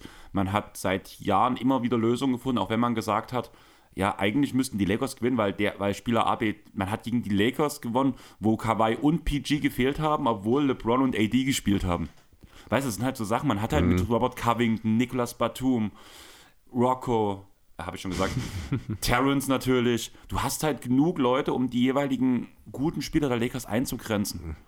Ja, muss man sehen. Also, Also- ich, ich bin mir da nicht so sicher wie du. Ich verstehe es ein Stück weit. Ich finde aber, ähm, Das kann auch ein bisschen rosarote Brille sein, tut mir leid, Mhm. aber ich sehe halt die Bilanz halt auch von den letzten Spielen, dazu noch Tai Lu. ja, aber das ist halt, es ist ein anderes Lakers-Team als in den letzten Jahren. Das musst du auch sehen. Seit der Deadline ist das ein anderes Lakers-Team als das, was diese Bilanz aber herausgespielt das hat. andere Lakers-Team hat man auch schon geschlagen. Und man muss ehrlich sagen, das waren die letzten Jahre immer andere Lakers-Teams, weil die Lakers ja bloß zwei Spieler gehalten haben pro Jahr gefühlt. Ja, aber das ist das beste Lakers-Team seit zwei Jahren. Seit Also zwei ich Jahren, glaube, ja. wir Ja, sind uns relativ einig. Ja, genau. Von daher, und das ist halt das. Das hat nicht viel mit, diesen, mit dieser 11 zu 0 Bilanz, mit diesen Lakers hat das wenig zu tun. Deswegen sage ich das. Und ich sage, der George-Ausfall wird in so einem Matchup für die Clippers auch sehr wehtun. Weil das ist nun mal deine, deine zweite Defensivoption. Wer soll denn LeBron verteidigen? Kawhi wird sich wahrscheinlich viel mit Anthony Davis auseinandersetzen sollen. Wenn LeBron in diesem Matchup zurück ist, haben die Clippers Ähm, One-on-One sehe, jetzt nicht Kawhi geht gegen LeBron und Rocco bzw. Batum macht, macht Anthony Davis Leben schwer, so wie die letzten Jahre Aber immer. Davis wird die zerstören. Nein. So wie er aktuell drauf ist, zerstört Davis. Also, und das sage musst, ich. Ja, also du musst sagen, Anthony Davis zerstört, wenn er so spielt wie jetzt, jeden. Die Frage ist, wie weit kannst du ihn am Zerstören hindern? Hm. Und da ist ein Spieler wie ein Robert Covington oder Niklas Batum prädestiniert dafür. Finde ich, fehlt beiden ein bisschen die Länge dazu, fehlt ein bisschen. Du weißt Ah, schon, dass eigentlich Anthony Davis auch anders ist für seine Größe. Ja, aber Da wären wir wieder bei dem Punkt, Anthony Davis ist fast so, er ist fast so groß, also, oder Paul George ist fast so groß wie Anthony Davis. Ich das immer noch so falsch auf dem Schirm bei Davis? Der ist 2,6 oder 2,8 bin ich der Meinung und Paul George war 2-3 Zentimeter kleiner. Ja, Davis ist 2,8. Also, das ist. Äh, also, ein Covington oder ein Batum, die sind knapp über 2 Meter. Paul George 2,3 Meter. Drei. Es ist vielleicht nicht ganz so viel der Größenunterschied an der Stelle, okay. Und dazu hast du zum Beispiel Covington, du kennst ihn ja nur auch relativ gut. Mhm. ist aber auch nicht unbedingt der Typ One-on-One-Verteidiger. Ja, aber lass beide zum Beispiel, oder blöd gesagt, auch wenn er ganz schön abgebaut hat, setz Marcus Morris aufs Feld, der soll Davis ärgern und danach hast du in der Helpen Robert Covington stehen. Kann funktionieren. Also ich verstehe schon, wo du herkommst an der Stelle. Ich glaube, dass der George-Ausfall dort ein bisschen mehr wehtun wird, als du das Er gerade siehst. er Aber tut ist weh. okay. Er tut weh. Und ich sehe es auch gegen die meisten Teams, wenn, du, wenn wir jetzt gegen die Suns debattieren würden, wenn wir gegen andere Teams debattieren würden, würde ich das nicht so klar sehen. Aber die Clippers haben einen ganz anderen Spirit. Wenn's, hä, Clippers Spirits, das Cheerleader-Team. Hier muss ich, liebe den ihr Instagram-Feed. Das war ganz kurz. abschweifen.de. ähm, die haben total, die Clippers Spirits haben ein total geiles Video hochgeladen heute. Und die sind einfach mit der Kamera durch die Halle gegangen und da haben halt alle, du hast halt die ganzen Arena-Mitarbeiter gesehen, immer wenn sie jemanden von Spirits getroffen haben, haben die den bloß so angetippt und danach war bloß die Aussage Dance und dann haben die ihren Signature-Move gemacht, also jeder seinen eigenen, haben kurz gegrinst und dann ist die Kamera einfach weitergegangen. Okay. Das fand ich total super. Und die erste hat erstmal direkt einen Spagat hingelegt. Das war, das war heftig. Gut. Ähm, so, wir haben jetzt also sieben Lakers-Spiele getippt. kurz, ich hatte jetzt ja noch nicht zu Ende geführt, weil so, ich bei, bei den ja. Spirit hängen geblieben bin. Ähm, die Clippers, jetzt zum Beispiel, wenn wir jetzt gegen, gegen die Suns debattieren würden, genau mit derselben Argumentation, man hat niemanden, um KD zu verteidigen zum Beispiel, würde ich ganz klar mit den Suns gehen. Aber bei diesem Punkt, die Clippers haben ein ganz an, ein anderes Gefühl, wenn es gegen die Lakers geht, einfach weil dort immer noch die Zusatzmotivation kommt, wir müssen den großen Bruder in Anführungsstrichen schlagen. Okay. Ja, kann schon. Also ich gebe dir schon recht. Wir haben jetzt hier von den sieben Spielen, die wir jetzt getippt haben bei den Lakers, drei Siege, vier Niederlagen. Das heißt, auch die Lakers stehen aktuell bei 40. Wir haben dieses Spiel gegen Utah dann nach hinten raus. Also wahrscheinlich am Ende vielleicht sogar vor OKC und Dallas. Schauen wir mal. Ähm, machen weiter mit den Timberwolves. Also äh, interessant jetzt, was wir hier gemacht haben. Von den vier direkten Duellen, die wir jetzt für die Lakers getippt haben, haben sie nur eins gewonnen.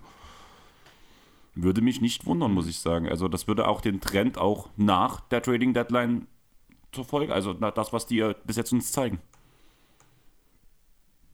Die Lakers sind aber schon besser geworden. die sind Deadline. besser das geworden, die, aber das war, jetzt, das war eine richtig blöde Aussage ja. jetzt. Nein, weil der Punkt ist bei mir aber, die, die ähm, Lakers sind trotzdem nur ein 500-Team.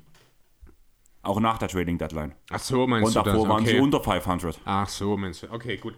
Ja. Also gut, gehen wir halt weiter. kein gutes Team. Hm.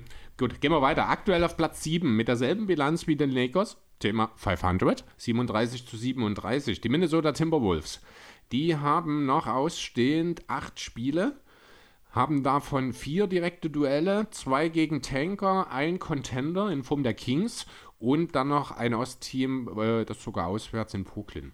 Angefangen wird dieses ganze äh, Strength of Schedule übrigens 48-3 ist der viertleichteste Schedule aller Teams hier. Ähm, das erste Spiel jetzt diese Nacht in Golden State wird eine Niederlage, weil ja. in San Francisco. Ja. Genau, tragt man das Ich finde die Argumentation weil in San Francisco sehr schön. Ja, das ist das, ist, ja. das, ist das Totschlagargument für die Warriors. Jedes Zumal, Auswärtsspiel wird verloren, jedes Heimspiel wird gewonnen. Zumal Gary Payton zurückkommen soll.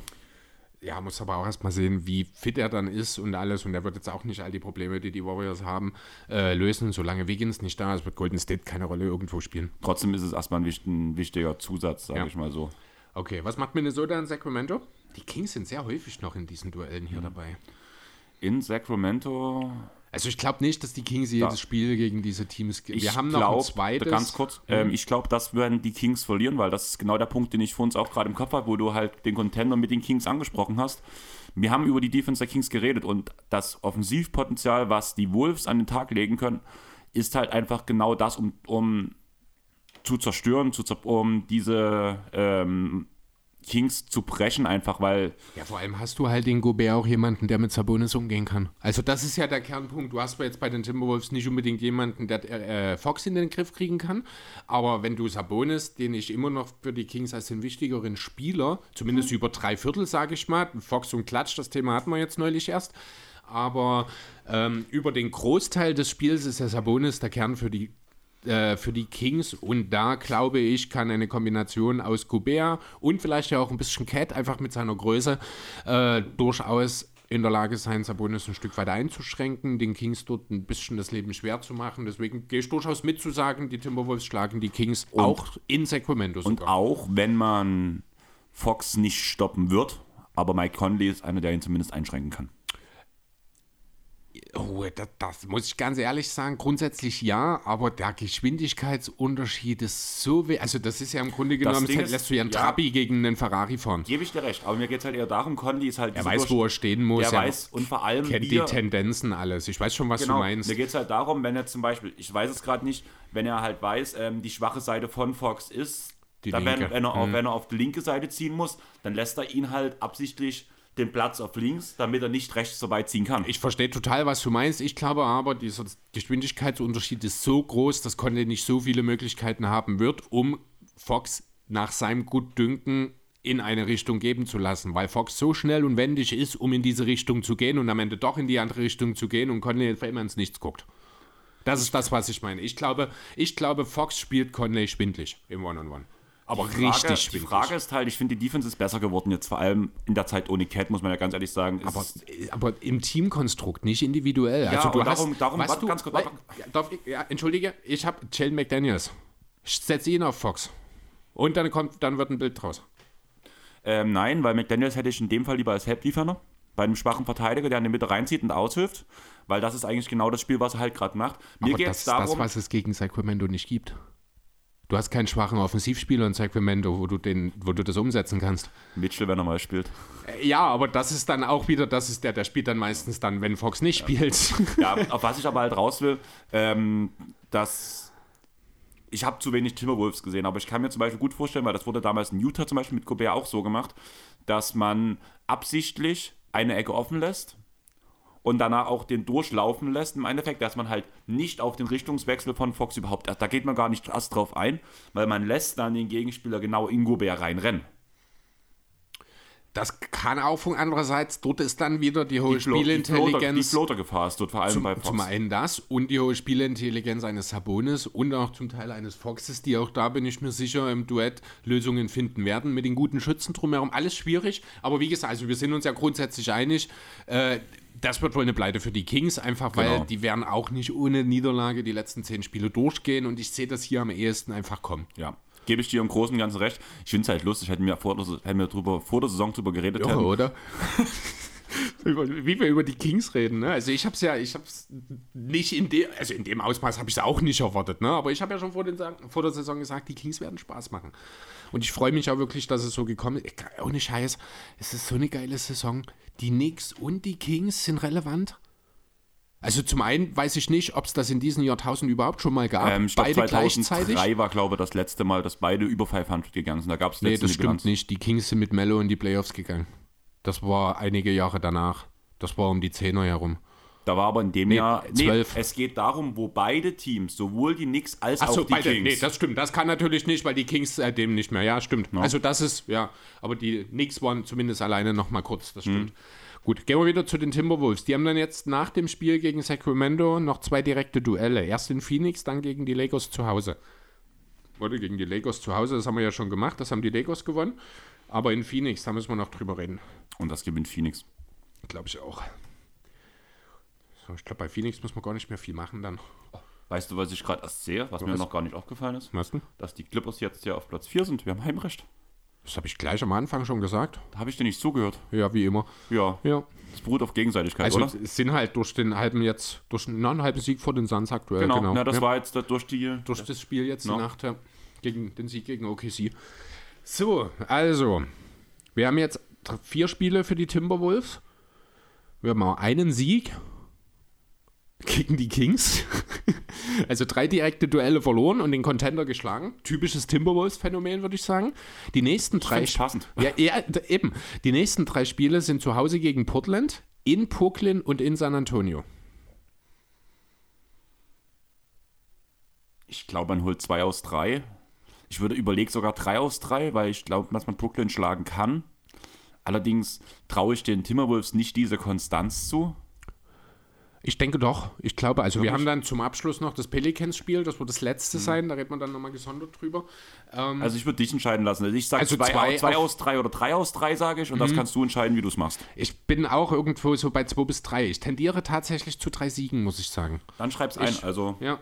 Weil ansonsten, wir müssen auch ganz ehrlich sagen, wir lassen die Teams ganz schön schlecht darstellen, dastehen hier aktuell. Also gefühlt gehen die alle ganz schön schlecht aus ihren letzten 8 bis 10 Spielen. Ähm, außer die Clippers, oder? Über die haben wir ja noch nicht geredet. Aber die haben die drei Spiele, die wir besprochen haben, sind alles Siege bisher, ja. Rosa-rote Brille vielleicht doch. Ein bisschen zu viel Terrence Mann und BJ Boston. Oh, ich habe BJ Boston heute noch gar nicht erwähnt. Ich dachte, wir kommen vielleicht so durch. Ja, also eigentlich hat er auch wirklich keine Erwähnung. So, lass uns mal ganz kurz, ich glaube, ich habe hier was falsch eingetragen. Die Timberwolves gegen die Lakers hatten wir gesagt. Gewinnt wer? das erste Spiel, die spielen zweimal gegeneinander, oder? Nee, die haben nur ein Matchup. Dann hatten wir bei den Lakers gesagt, dass sie äh, die Timberwolves schlagen, glaube ich. Ich habe nämlich bei beiden jetzt einen Sieg eingetragen, dann muss ich jetzt- Ah, nee, ah, hier, genau, ich bin nur falschen Spalt. Ja, jetzt stimmt's wieder. Genau. Dann haben wir jetzt also in den sieben Spielen, die wir jetzt gemacht haben, eine 4 zu 3 Bilanz für die Timberwolves. Die kommen jetzt ohne das letzte Spiel gegen die Pelicans aktuell auf 41 Siege. Also es wird super, super spannend hier, muss ich ehrlich sagen. Ähm, so, Platz Nummer 6. Jetzt kommt hier sogar auch schon ein kleiner Sprung. Also ich glaube, die, die festen Playoff-Plätze, jetzt ohne, dass wir jetzt diese drei Teams, 4, 5 und 6, äh, schon besprochen haben, ich glaube nicht, dass sich an diesen noch was ändert. Vielleicht untereinander, Untereinander. die Position, aber ich glaube, die Clippers, Suns und Warriors werden die anderen drei Playoff-Plätze machen. Weil da ist jetzt, wie gesagt, auch schon ein kleiner äh, Schnitt dazwischen. Die Warriors haben zwei Siege mehr als die Timberwolves. Wir haben jetzt auch bei den Warriors schon drei Siege drinstehen, nämlich die ersten beiden direkten Duelle gegen Minnesota und New Orleans und das Spiel gegen OKC. Dazwischen gibt es zwei Duelle äh, gegen Tank-Teams mit den Spurs und in Portland. Und es gibt zwei Auswärtsspiele bei Contendern oder bei Top-Teams, sage ich mal, in Denver und in Sacramento. Da wir von den Warriors reden, machen wir es so, wie wir es gesagt haben: Heimspiele Sieg, Auswärtsspiele Niederlage? Nein, Oder? das wäre mir zu einfach. Wir können ruhig Spiel für Spiel durchgehen. Alles klar, gut. In San Antonio? Nein, zu Hause gegen San Antonio. Ja, das wird schon ein Sieg werden. Das wird wohl auch. In Denver wird aber, ich glaube, das nicht so, oder? In Denver? In Denver. Also wir haben jetzt die Nuggets bisher auch noch nicht so super gut hier. Die sind jetzt ein, zwei Mal schon aufgetaucht. Da haben wir sie relativ schlecht darstellen Ja, die Nuggets lassen. spielen gegen, auch derzeit gerade schlecht. Gegen Utah und New Orleans haben sie verloren. Oder haben wir sie jeweils verlieren lassen. Die haben jetzt auch noch Golden State eben. Und wir müssen auch bei den Warriors, äh, bei den Suns noch zweimal über Denver reden. Ich kann die nicht mit fünf Niederlagen hier rauskennen lassen. So schlecht sind die Nuggets nicht. Ja, aber sie haben ihren Safe Space Platz 1. Man bereitet sich langsam auf die Playoffs vor. Jokic tut merklich unmotiviert, Chillen. unmotiviert spielen. Der hat sich ja auch sehr abwertend, ich glaube, über das MVP-Race jetzt irgendwo geäußert. Ja. Ja? Also teilweise ist das, äh, habe ich ja auch bei ein paar Spielen, du siehst richtig, also dass er den Torero macht, dass er halt nicht mal den Wurf dann, also den Gegenspieler an sich vorbeiziehen lässt, danach nicht mal contestet. Ähm, interessante Statistik, die ist vor ein, zwei Wochen in diesem Zusammenhang sehr häufig genannt worden, ist auch das Thema Kickballs. Ich weiß nicht, ob du das mitgekriegt ja, hast. Ja, aber das ist bei ihm ja schon die ganze Karriere. Ja, aber gefühlt. es ist absurd. Also es ist wirklich, er hat ja fast dreimal so viele Kickballs wie ich jeder weiß. andere Spieler, also wie der nächste in der Liste. No. Ne? Ähm, ich weiß gar nicht, wer es gesagt hatte, ob es hat wahrscheinlich auch jeder mittlerweile seinen Senf dazugegeben.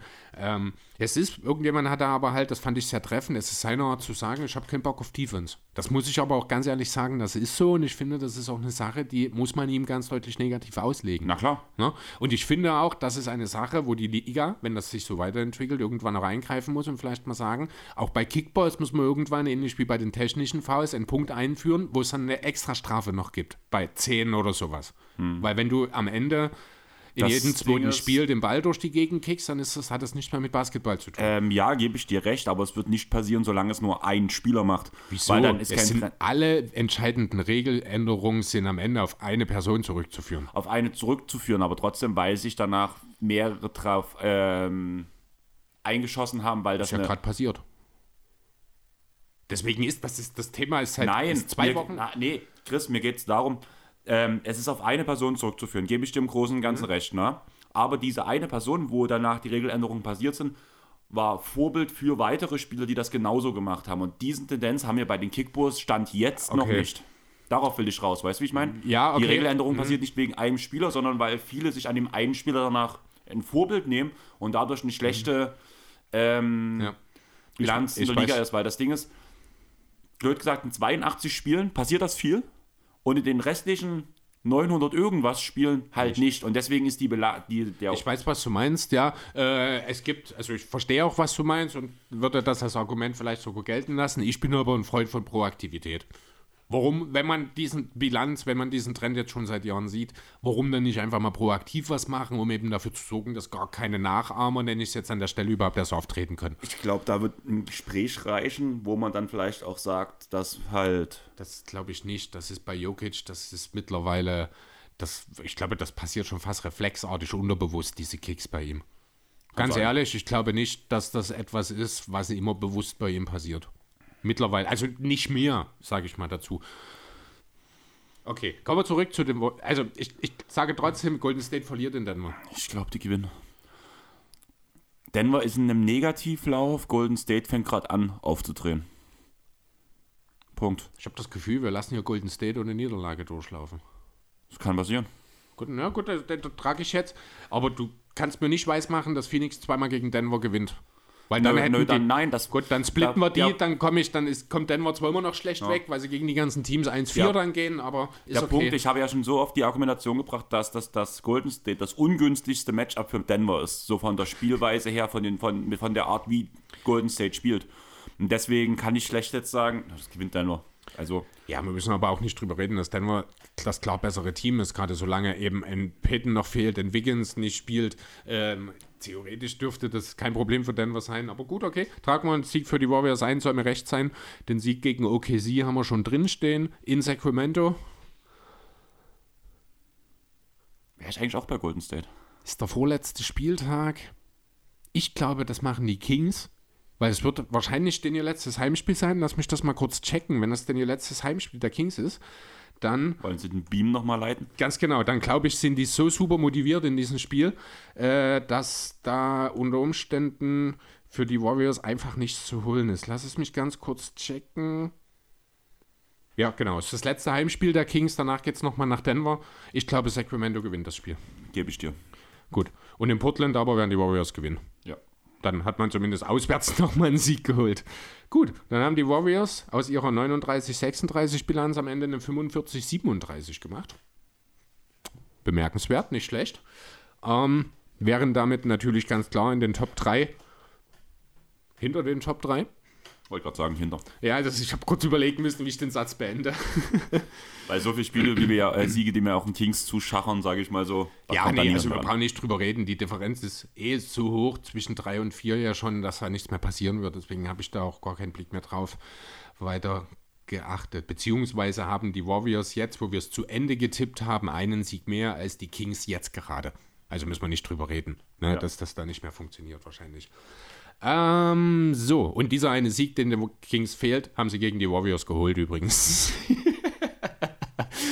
Ah, ja, Platz Nummer 5, die Phoenix Suns. 38-35 Bilanz. Also genau einen Sieg und eine Niederlage weniger als die Warriors. Haben also noch zwei Spiele mehr ausstehend. Beginnen mit einem Duell zu Hause gegen Philly. Achso, vielleicht kurz zusammengefasst: drei Contender noch. Philly, Denver, Denver, alles zu Hause. Fünf direkte Duelle in Utah, in, also bei den Lakers, zu Hause gegen Minnesota, OKC und die Clippers und zwischendrin nochmal die Spurs zu Hause. 52,9 SOS, also einer der schwereren Restspielpläne auch. Und ich glaube, es wird direkt erstmal eine Niederlage geben gegen deine gegen Sixers. Philly. Bin ich total bei dir, weil da wird noch kein KD da sein. Da wird man mal sehen, dass DeAndre Ayton zwar eine gute Lösung gegen Embiid sein kann, aber eben es aktuell nicht ist.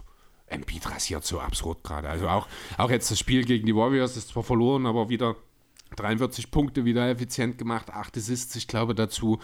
Äh, äh, lass es uns einfach einmal sagen, wir werden es nächste Woche im Detail machen, aber es kann nur noch über Embiid gehen, der MVP. Oder? Danke, gut. Mehr will ich gar nicht dazu sagen. Wir machen das dann demnächst nochmal genauer. Die nächsten beiden Spiele der Suns haben wir schon geklärt. Das sind nämlich Siege in Utah und gegen Minnesota. So, dann haben wir das erste von den beiden Denver-Spielen. Sind wir uns einig, dass sie die splitten? Wie bitte? Sind wir uns einig, dass sie die beiden Heimspiele Haben gegen Denver splitten? Ne? Ne, ich muss jetzt nur noch mal reden, dass ich sie dann entsprechend, ich mache jetzt hier nochmal, ich sage jetzt, das erste Spiel geht verloren und das drittletzte, was sie nochmal gegen Denver ist, gewinnen sie. Dazwischen sind die Spurs zu Gast, das wird auch ein Sieg. Ja. Ja, und dann hätten wir dann noch ein direktes Duell gegen die Clippers zum Abschluss, über das wir dann am Ende reden. Heißt, Stand jetzt sind die Warriors ein Sieg über den Suns. Ich bin gespannt. Gut, und dann wären wir auch schon bei Platz 4, den Clippers. Die sind nochmal ein halbes Spiel vor den Suns. Die haben nämlich auch 35 Niederlagen, aber einen Sieg mehr in Form von 39. Denn ihr erstes Duell, was jetzt ansteht, ist gegen die Pelicans. Das haben wir schon geklärt, das werden sie gewinnen. Danach gibt es noch ein Ostteam, das nach LA kommt in Form der Bulls. Auch das werden die Clippers gewinnen. Ja, das denke ich auch. Danach geht es zweimal nach Memphis. Das wird gesplittet, würde ich sagen. denke ich auch. Eine 0 und eine 1. Ähm, dann haben wir nochmal Wobei zwei. ich mir gut vorstellen kann, dass man beide Spiele verliert gegen Memphis. Das ist ein ganz, also ein ganz blödes Matchup für die Clippers. Es kann schon sein. Wollen wir so mit zwei Niederlagen einschreiben? Wir haben sie bis jetzt schon so gut. Ich finde, also, die Clippers kommen eh ein bisschen gut weg Genau, bisher. Ne? also ich Das- würde schon zwei ja. Niederlagen einschreiben dort. Gut. Einfach weil das auch wirklich, also bis jetzt konnte ich, ich habe bis jetzt immer Matchup abhängig ähm, argumentiert, worum es pro Clippers ist. Und bei dem Matchup muss ich ganz klar gegen die Clippers gehen, weil da hat Memphis einfach das passendere Personal, um die Clippers einzuschränken. Andererseits fehlt halt die Center-Rotation bei den Grizzlies. Und ich finde, das ist ein nicht zu unterschätzender äh, Das Punkt, dass eben Adams und Clark, beziehungsweise wie ist es mit Adams? Ich habe Ja, gar nicht die Situation um Adams so richtig Adams ist noch gerade. raus. Santi Aldama spielt gerade sehr gut. Das, der Ja, hat ein bisschen. Xavier Tillman danach auch ein bisschen wieder in die Schranken verwiesen. Jaron Jackson spielt eine sehr gute Saison und passt halt in Kombination mit Santi eigentlich ganz gut zusammen. Und der nächste Punkt ist halt einfach, dass du äh, gegen die Clippers so gar nicht die beste Center-Rotation brauchst. Punkt. Subac ist gut, Plumlee ist gut, aber da reicht halt schon ein Jaron Jackson Jr., ohne dass er ausfällt. Okay. Ja, ich sehe das anders. Ich glaube, Subatz ist jemand, der in so einem Spiel halt auch mal wieder ein 20 und 15 oder 20 und 20 auspacken kann. Glaube ich nicht, weil da ist Jaron Jackson zu gut. Was, beim Rebounding? Bei der Defense, beim Blocken, bei Ausboxing. Ja, aber ähm, also ich sehe aber nicht, also ich sage ja schon immer, also Jaron Jackson Jr. ist ein sehr guter Verteidiger, wenn er einen Center neben sich hat. Ich sehe Jaron Jackson Jr. als den, der die Zone alleine verankern soll, ist er nicht der Richtige. Und ja, aber der halt muss es ja so nicht eine- alleine machen. Er hat ja immer einen Xavier Tillman oder einen Santi Aldama neben sich, die das auch gut machen. Aber also gegen eine Wuchtbrumme wie Subats kann ich mir schon vorstellen. Und Subats, das haben wir auch schon ein paar Mal gehabt, das Thema, der ist halt immer für solche Spiele gut. Ja, aber Subac gewinnt ja kein Spiel in Memphis. Sorry, ja, gut, aber ja, aber da bin ich anderer Meinung. Ich glaube, er kann das, aber ist okay. Jetzt lass mich noch mal kurz schauen, was habe ich? Ich habe jetzt zwei Niederlagen drinstehen. Lass uns die ruhig so stehen, ist okay. Ist ja völlig in Ordnung, wenn du sagst, dass die Clippers zweimal verlieren. Das kommt jetzt auch nicht so häufig vor. Dann will ich da gar nicht mit dir diskutieren. ja, es ist, halt, es ist halt das, was ich meinte. Ich Ja. Mhm. argumentiere die ganze Zeit Matchup-abhängig. Du hast auch den Punkt mit Paul George jedes Mal angebracht bei jedem Mal und jetzt argumentierst du nicht mit Paul George. Nee, Der- ich, sag, ich, sage, äh, ich sage halt, äh, in einem Duell mit Memphis tut der Ausfall von Paul George vielleicht nicht so weh, weil, ja gut, andererseits, George wäre der, der Char verteidigt am Ende. Ja, doch, geb- ich gebe dir schon, also von mir aus können wir die auch splitten. Das wäre wär ich auch, würde ich auch mitgehen. Keine Ahnung, ob es am Ende einen Unterschied macht. Dann mach einfach zwei Niederlagen, Gut. weil ich habe ja vor uns dich das andere entscheiden lassen. Ich glaube hier, wo wir diese Brooklyn Spurs irgendwas Sache hatten. Hm. Und ich gehe dort wirklich mit den zwei Niederlagen. Alles klar. Na gut, dann tragen wir die zwei Niederlagen ein. Die nächsten zwei Spiele sind wir auch schon wieder durch. Das war in New Orleans und bei den Lakers, die sie gewinnen. Dann kommen nochmal die Blazers. Gewinnt man halt auch. Gewinnt man auch. Ja. So, und dann sind wir jetzt im Beziehungsweise Grunde... wären die Blazers das typische Team, wo die Clippers mal wieder Ja, verlieren das könnte so, ja, genau, das ist so, so äh, zwei Monate vorher würde man es als Schedule-Loss einfach bezeichnen, Ja. kurz vor Saisonende ist es halt ein typisches Clippers-Spiel. Ja, genau. Okay, wir haben jetzt alle durchgetippt, mit Ausnahme der direkten Duelle am letzten Spieltag. Folgende Situation haben wir aktuell da. Also, ne, direkte Duelle am letzten Spieltag sind Clippers in Phoenix, sind Lakers zu Hause gegen Utah und sind die Pelicans in New Orleans, äh, in Minnesota. Das sind die drei Matchups, die wir uns dann gleich nochmal anschauen, die dann letzten Endes entscheiden. Der aktuelle Stand ist, wir haben mit 45 Siegen aktuell die Warriors auf Platz 4. Wir haben mit jeweils 44 Siegen die Clippers und Phoenix da. 41 Siege, Platz 7 wäre dann, ich muss mal die Zahlen dahinter schreiben, damit ich die durcheinander komme. Moment.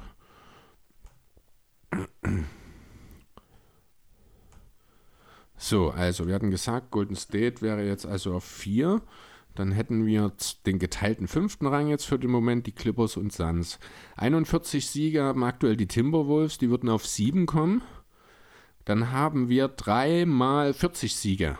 Die Lakers, die Mavs und OKC. Wir haben mit 38 Siegen etwas abgeschlagen, dann schon die Pelicans quasi auf 11 und die Jazz mit 37 auf 12. Das wäre der aktuelle Stand. Wir haben also durchaus interessante Konstellationen noch. Dann lass uns jetzt noch mal drauf schauen auf diese entscheidenden Duelle. Utah gegen Lakers. Ähm, wie gesagt, Utah ist bis dahin lange raus. Geht Nach unserer. Schätzung geht an die Lakers. Hat sich also nichts geändert. Genau. Gut, dann tragen wir den ein. Utah. Dann haben wir die Pelicans, die sich auch schon so ein bisschen nach hinten abgesetzt haben und zu dem Zeitpunkt des letzten Spiels keine Play-in-Chancen mehr haben gegen Minnesota. Gehe ich auch mit Minnesota. Wird dann entsprechend Minnesota wahrscheinlich gewinnen, ganz genau. Das heißt, den tragen wir so ein. Das verändert natürlich dann alles nochmal. Und wir haben das Duell. Und das ist schon ein richtig geiles Duell am letzten Spieltag. Wir haben die Clippers bei den Suns mit gleicher Bilanz im Duell um Platz 5. Und das machen die Suns. Da ist KD zurück. Ja, das glaube ich auch. Jo, gut, dann. Hättest du das gedacht, dass ich das sage? Ich hab's erhofft, weil das wäre auch mein Punkt an der Stelle. So, Also auch, blöd gesagt, auch ohne KD würde ich den Clippers die Niederlage dort zutrauen. weil das auch. ja, das das ja ist wieder- genau sowas wie dieses Portland-Spiel, was wir gerade gesagt haben. Eigentlich, ja, genau. Und auch, weil es dort den Clippers eigentlich ziemlich egal ist, kommen wir jetzt auf Platz 6 oder auf Platz 4 rein. Oder, Platz, oder Platz 6 oder Platz 5, sage ich mal so. ist es das? Ja, ich glaube schon. Es ist der Unterschied zwischen einem Duell am Ende. Ja, ja doch, Memphis oder wahrscheinlich- Sacramento, den wird Nee, nee, nee, nicht Memphis oder Sacramento, sondern Golden State oder Sacramento. Ach so. Vier oder drei ist es ja. Ja, und dann gehe ich lieber auf sechs ein, wenn ich ehrlich bin. Mhm. Ja, gebe ich dir recht. So, lass mich das kurz sortieren. Das wird das Spiel, wenn Kevin Durant gegen Terrence Mann, BJ Boston, Amir Coffee spielen muss. Und muss Diabate. Am letzten So, Spieltag. falsch rum. Oh, oh, oh, oh, scheiße. Stell dir das wirklich vor, es ist quasi genau so, gleiche Bilanz. Es läuft ein, Kevin Durant, Chris Paul, Devin Booker, volle Montur, bei den Clippers, Amir Coffee, BJ Boston, Terrence, Russell Westbrook als Starting Point Guard.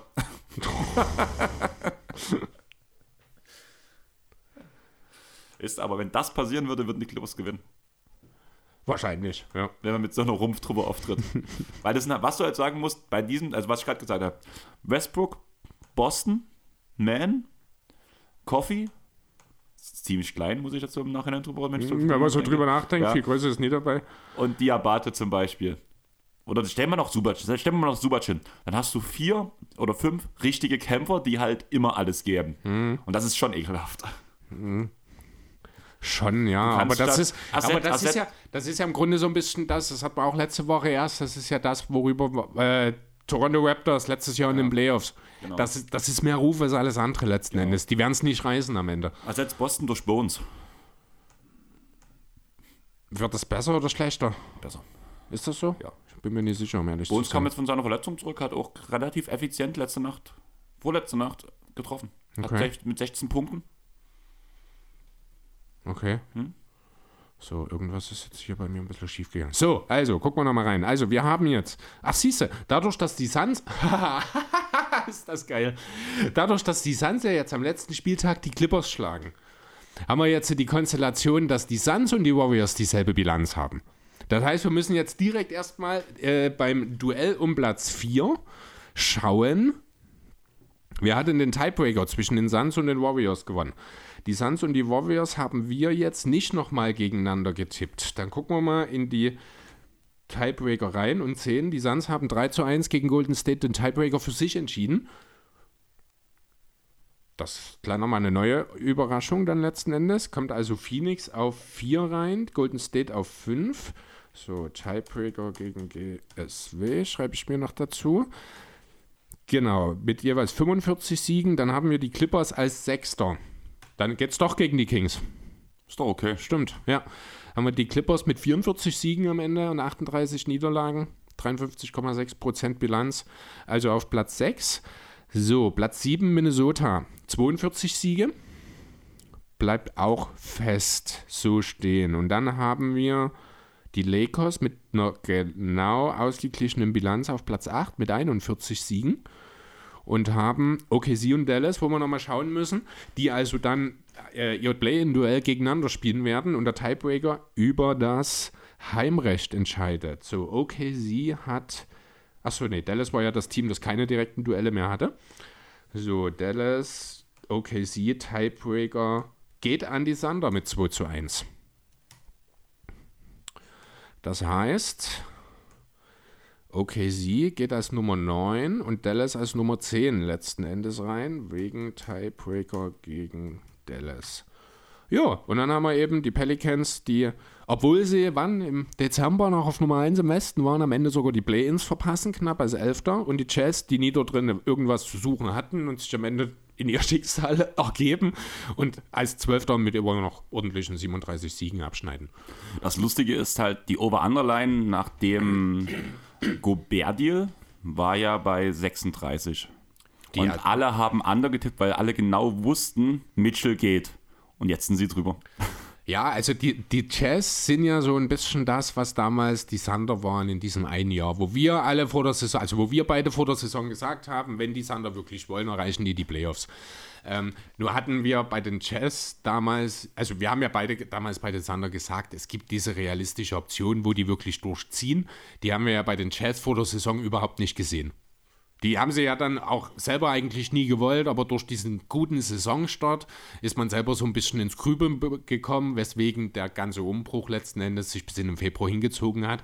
Unter normalen Umständen, mit keinem so guten Start, hätten die Jazz wahrscheinlich auch keine 30 Siege geholt. Bin ich mir sicher, diese Saison. Ja, also gebe ich dir auf jeden Fall ja. recht. Also wir haben ja nicht umsonst die Jazz so weit unten gesehen. Ich genau. weiß noch, dass ich sie ein bisschen höher gesehen habe, zwar wegen den falschen Namen. Weil ich weiß noch, dass ich damals Sechsten dann so ein bisschen, ja. der doch ein paar Wins wegen zu guter Offense mhm. macht. Aber ja, so gut habe ich sie bei Weitem nicht gesehen. Nee, tatsächlich, also war jetzt auch nicht so zu erwarten. Wie gesagt, haben da halt lange von dem guten Saisonstart äh, gezehrt. Letzten Endes, glaube ich, wird man sich in Utah darüber auch mehr ärgern als stolz darauf sein. Also man ist natürlich auch stolz auf den guten Start und dann ist am Ende doch respektables Saisonergebnis. Aber man wird sich ja. ärgern, dass man den einen oder anderen Ping-Pong-Ball verloren hat. Ja, gebe ich dir recht, aber trotzdem kann man halt sehr noch gut nach vorn sehen, weil man hat auch eine gute Spielentwicklung jetzt in dem Zeitraum gehabt. Sei es ein Lauri Markan, der von einem Roleplayer zum All-Star geworden ist. Mhm. Du hast einen OJ Akbachi, der halt als Rookie extrem hervorgekommen ist. Wir haben Walker Kessler, der gefühlt den Rudy Gobert oder der Rudy Gobert vergessen macht und der ein jüngerer Spieler ist und trotzdem mehr Blocks gesammelt hat dieses Jahr als ähm, Gobert selbst. Ja. Der hat jetzt auch schon, ich glaube, ein 2K, das habe ich die Woche gelesen, ein 2K-Upgrade bekommen. Ich glaube, der ist jetzt schon eine 83 oder so. Ja, kann sein. Cole Anthony hat auch ein 2K-Upgrade bekommen. Was aber ist sicher nicht im 80er-Bereich. Oh, der ist gut doch, zurückgekommen. Doch, ich glaube, ich glaube 82 oder sowas. Cole Anthony, niemals. Nee, das glaube ich nicht. Ein Magic-Spieler war es. Also ich habe Und Pankero, Pankero hat nicht bloß eine 82. Oder war es Fulz? Nee, Fulz hat auch Doch, keine. das kann Fulz gewesen sein. Das kann sogar. Fultz spielt eine sehr gute Saison, das kann ich mir sogar vorstellen. Eher noch als Cole okay. Anthony. Ja, aber ich würde sagen, Chris, wir haben es, oder? Äh, ja, ich denke schon, genau. Also nochmal zusammengefasst. Also wir haben dann sozusagen Play-Ins. 9 gegen 10 Matchup wird OKC die Mavs empfangen. In dem 7 gegen 8 Matchup werden die Timberwolves die Lakers empfangen. Und entsprechend daraus dann die Play-in, äh, die, das Playoff-Matchup machen. Ich werde mal schauen, wie ich das nochmal ein bisschen grafisch die Tage aufarbeite. Ich werde es die Woche nochmal posten dann auf Insta und Co. Ähm, und dann, ja, würde ich sagen, freuen wir uns, wenn ihr eure Meinung dazu mal kundtut, ob ihr das genauso seht, ob ihr vielleicht das eine oder andere Team findet, dass wir es zu gut oder zu schlecht jetzt in Saison Finish sozusagen erwarten. Ja, bin ich gespannt. Ja, auf jeden Fall. Und vor allem, Chris, wenn das eintrifft, was wir jetzt prognostiziert haben, haben wir sehr, sehr geile Playoff-Matchups, oh ja. die wir am ersten und zweiten Playoff-Spieltag mhm. mit Julius, Ole etc. verbringen. Ja, geil, genau. Einen kleinen Punkt habe ich noch vor dem Abschluss. Die, unsere 2K-Player, äh, unsere Fantasy-Playoffs neigen sich langsam dem Ende. Für was? Ich muss gerade, weil du gerade äh, Fantasy, lass mich ganz kurz noch, Lars hat mir die Woche geschrieben. Ich habe jetzt äh, in dieser anderen Fantasy-Liga, mhm. habe ich jetzt das Duell mit ihm gemacht. Äh, ich muss erst mal lachen, weil er hat mir geschrieben, wir spielen in den Playoffs gegeneinander. Muss ich mir erst mal erklären, das sind Playdowns ohne Abstieg. Und dann haben wir kurz drüber geredet. Wir hatten das jetzt auch letzte oder vorletzte Woche. Ich habe ja quasi seit LA nicht mehr reingeschaut mhm. und auch vor LA wahrscheinlich seit Mitte Dezember nicht mehr. Mhm. Und er war doch sehr irritiert davon, dass ich damit nur auf Platz 8 eingeritten bin. Ich habe dann bloß, wie wir gesagt haben, wohl ganz gut getraftet. Ja. ja, ist ja auch so. ja, bei mir ist halt gerade das Problem, dass ich gegen Kiseki no Sikai, glaube heißen die, ich habe es gerade nicht aufgeschrieben, mhm. im Halbfinale stehe es ist noch machbar, aber es sieht sehr eng aus, weil ich, weil ich die Quoten versaue. Und der Gegner halt komplett fit ist, während bei mir halt Kevin Durant auf dem Injury-Slot sitzt. Mit einem KD im Kader wird das, glaube ich, nochmal anders aussehen. Würde es wahrscheinlich ein bisschen anders werden, ja, das aber stimmt. Ein bisschen Glück ist halt immer mit dabei und ähm, Bianca, ich habe dir zwar am Anfang doch gesagt, wir sehen uns dann in den Finals weil sie steht mit ihr äh, ja auch im Halbfinale. Ach so, okay. Aber ich glaube, sie wird es erreichen. Für Tobi sieht es gerade nicht gut aus. Mhm. Also er ist kurz zum Rausfliegen. Aber bei mir, ich schätze mal, ich treffe danach Tobi im Spiel um Platz 3. Also ist Halbfinale jetzt gerade. Genau. Okay, gut. Ähm, ja, wollen wir noch ganz kurz über diese Kuriosität bei den ganz Maps? Kurz, ganz kurz hm? bloß. Ähm, auch vielleicht als Ermutigung für die nächste Saison, weil ich würde sagen, wir ziehen das wieder so auf mit dieser Airball Fantasy League Saison. Die stört es eh nicht, du musst bloß beim Draft mit dabei sein. Und, ich werde genauso viel tun wie dieses Jahr. Und eine Podcast-Aufnahme machen. Aber wir haben es ja am Anfang der Saison gesagt schon. Ähm, zum einen hoffe ich, dass nächstes Jahr wieder Leute mit dabei sind und auch mhm. nochmal der kleine Reminder, auch für unsere Mitspieler, sage ich mal so, der erste Platz, also Bianca oder Tobi, bekommen halt die Airball-Tasse. Ach ja, stimmt, genau. Bloß, wir haben es nicht vergessen. Ja. Ich hätte es tatsächlich, aber das liegt doch daran, dass das ja alles in deiner Hand liegt. Ja, du vergisst aber allgemein noch Sachen, die in deiner Hand liegen. Das ist wohl wahr. Ja, weil wir kennen dich ja. Und du nehmen wir uns nicht so viel bei Freunden. Ne? Ah, doch, du bist schlimmer. Dort, bei, bei dem Punkt, was Podcast ist, bist du schon schlimmer. Ja, gut, ein bisschen vielleicht. In, in relevanten Sachen bist du wahrscheinlich der vernünftigere als ich. Aber bei, bei, Hobbys und sowas, wo ich, wo ich Bock habe, dann. Ja, das kann sein, da, das ich, ist möglich. Gut, da bin ich mehr dahinter. Ja. Und ja, die Kuriosität mit Dallas, die. Also ich es, geht, es geht nicht durch. Äh, genau, also da, das ist im Grunde auch das. Glaubst du, dass dieser Protest irgendwo hinführt? Natürlich Nein. nicht. Trotzdem äh, muss man schon mal ganz, ganz hart hinterfragen, was dort passiert ist. Also wenn es so war, wie es Cuban und Co. beschreiben, dann ist das, und da gebe ich absolut recht, einer der größten hast Schiedsrichterfehler. Noch, hast du dir das nochmal angeguckt? Der zeigt ganz klar vor dem Timeout, äh, dass das Golden State einwirft. Es ist aber trotzdem, also ich habe es mir jetzt so in der Form, also nicht so bewusst, das habe ich nicht wahrgenommen, ähm, aber so wie es beschrieben wurde, ähm, ja, und ich habe schon ein Stück, ja, ja, natürlich, genau, ne? Also trotzdem fehlte mir irgendwo eine Info. Also das muss ich auch sagen. Und wenn es nur der Announcer ist, der das vielleicht nicht mitbekommen hat und das nicht sagt, ne? Ähm, weil das gehört ja schon dazu. Und Ganz du, kurz, ich, hm? ich habe, das hat Trey jetzt letztens in einem Pod gesagt, ich fand das eigentlich sehr passend. Mhm. Im Endeffekt kann es Golden State egal sein, die können dort einwerfen, aber wenn der Schiedsrichter bewusst mitbekommt zumindest, dass Dallas man hätte, falsche, ähm, genau, man hätte das Spiel verstanden. eigentlich nicht freigeben dürfen. Genau. Ja. Und dort einfach hier Jungs, Defense, weil der nächste Punkt wäre ja auch gewesen, was ich dann auch nicht verstanden hätte, weil Dallas hätte da ja auch von dort einwerfen müssen. Aber wenn, auch wenn es ein Dallas-Einwurf gewesen wäre, hätten die von dort einwerfen müssen. Nee, nee, eben nicht. Das ist ja der Punkt. Ja, von der Seitenlinie okay. eigentlich, da stand ja auch niemand. Die standen ja einfach alle nur in der Hälfte. Nee, genau, die standen vorne am Warriors Corp, weil die dachten, dass die dort Einwurf haben. Das wäre aber, warum also, sollten, nee, aber warum, Warrior, warum, warum sollen, sollten die sonst dort vorne stehen? Ja, das ist ja genau die Sache, was ich nicht verstehe. Weil die hätten ja nicht am Warriors Corp einen ähm, Einwurf gehabt entweder an der Seitenlinie, im, im, an, am Mittelpunkt, an, an der mhm. Mittellinie. Naja, da stehst du ja aber ja, in der da stand ja aber auch keiner. Ja, weil ja der Ball auch noch nicht wieder freigegeben war. Da hätte ja noch einer hingehen können, theoretisch dann bis dahin. Das ist nochmal eine andere Geschichte. Das Ding ist, ich hätte mir vom Schiedsrichter einfach gewünscht, hier Jungs, ja, also es ist, egal wie du es drehst und wendest, am Ende ist der Schiedsrichter nicht schuldlos. Ne? Genau. Ich will jetzt auch überhaupt nicht über Schiedsrichter reden, denn ich finde, das wird viel zu viel gemacht in letzter Zeit. Nicht nur im Basketball, auch im Fußball ist das gerade eine absolut ekelhafte Anma äh, Sache geworden.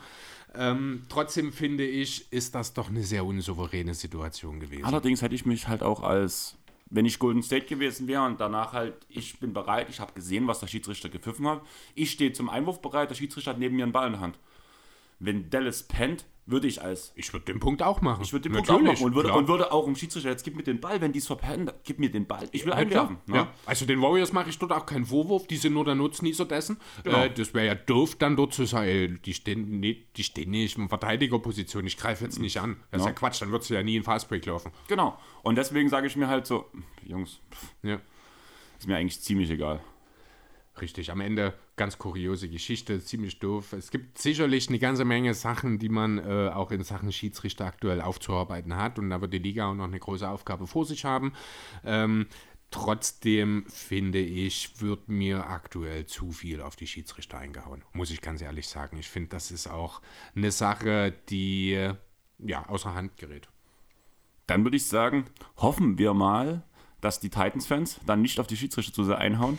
Vor allem für, äh, Oder die Spieler. Oder die Spieler, ja. Kann alle, alles gut möglich sein. Mhm. By the way, die Spieler. Ich habe dir doch letztens erzählt, dass ich Tanner Graham ja. in Rewe getroffen habe mhm. und wir ja noch nicht mit ihm noch keine Folge aufgenommen, wo ich gesagt habe, er, er kennt mich ja eigentlich nicht. Oder hat mich noch nie gesehen. Mhm. Aber wir waren doch beim Training bei den Jungs wo er mit dabei Gesehen war. haben also die uns alle schon mal, aber ja. das, das ist ja auch schon jetzt über ein Jahr ja, her. Ja, deswegen, deswegen kann das halt gut sein, dass er sich halt... Das kann schon sein, der hat dich gesehen und dachte, irgendwo ja kenne ich den Aber ich sowas. kann nie zuordnen, ja, deswegen genau, hat er das die ganze sein. Zeit so angeguckt, ja. deswegen. Das kann gut sein. Vielleicht, wie gesagt, vielleicht hat er dich auch erkannt, aber dachte jetzt, vielleicht dachte er auch, du hast ihn nicht erkannt, wer weiß. Also Kann ich auch finde, ne? ich find, er sieht also so in seinen, seinen Normalklamotten sieht er ganz anders aus als auf dem Feld irgendwie so vom Okay. auch so staturmäßig. Also ich finde, auf dem Feld macht er so einen komplett bulligen, kräftigen Eindruck, so richtig Kraft. Mhm. Ja. Und so privat, jetzt, wo ich in Rewe gesehen habe, habe ich jetzt ab und zu auf der Straße halt bemerkt, so, wenn ich von Arbeit komme, weil ich ja auch an der Magen Arena mal vorbeifahre, Mhm. Der wirkt halt so in sich zusammengesackt, immer so wie so, ein- wie so ein Sack Kartoffeln. Okay, krass. Also ganz komisch. keine, Also. Körper, keine Körperspannung in Genau. der Freizeit, oder Genau, was? irgendwie gefühlt Okay. so, ne? Als würde, er, egal- als würde er blöd gesagt so, okay, ich, hab- ich spiele jetzt Basketball, anspannen. Genau. Ach, Jetzt ist Schluss. Ah, genau.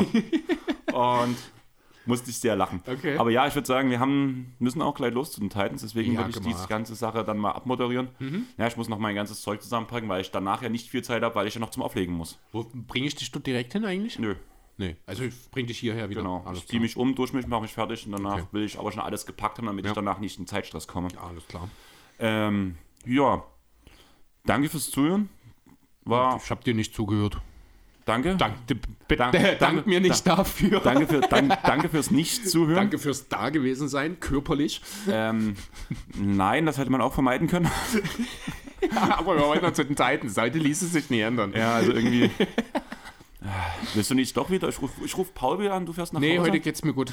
Heute geht's mir wirklich gut. Also abgesehen von meinem Rücken, aber da stehe ich zwei Stunden ich durch. wollte gerade sagen, das sah für uns noch nicht so aus, aber Ja, ich bin ein bisschen unmobil, aber das kennt man ja von immer. mir. Genau, Ja, also alles entspannt. genau. Jo. Danke fürs Zuhören. Was? Und ja, wenn es euch gefallen hat, lasst gerne mal ein Feedback da, sagt, welche Teams ihr besser seht als wir, welche Teams ihr schlechter seht, wo ihr denkt, dass wir gravierende Fehler gerade in der Argumentation gemacht haben, warum manche Teams halt besser oder schlechter sind. Wie sieht eure Abschlusstabelle aus? Wie seht ihr das ganze Thema allgemein?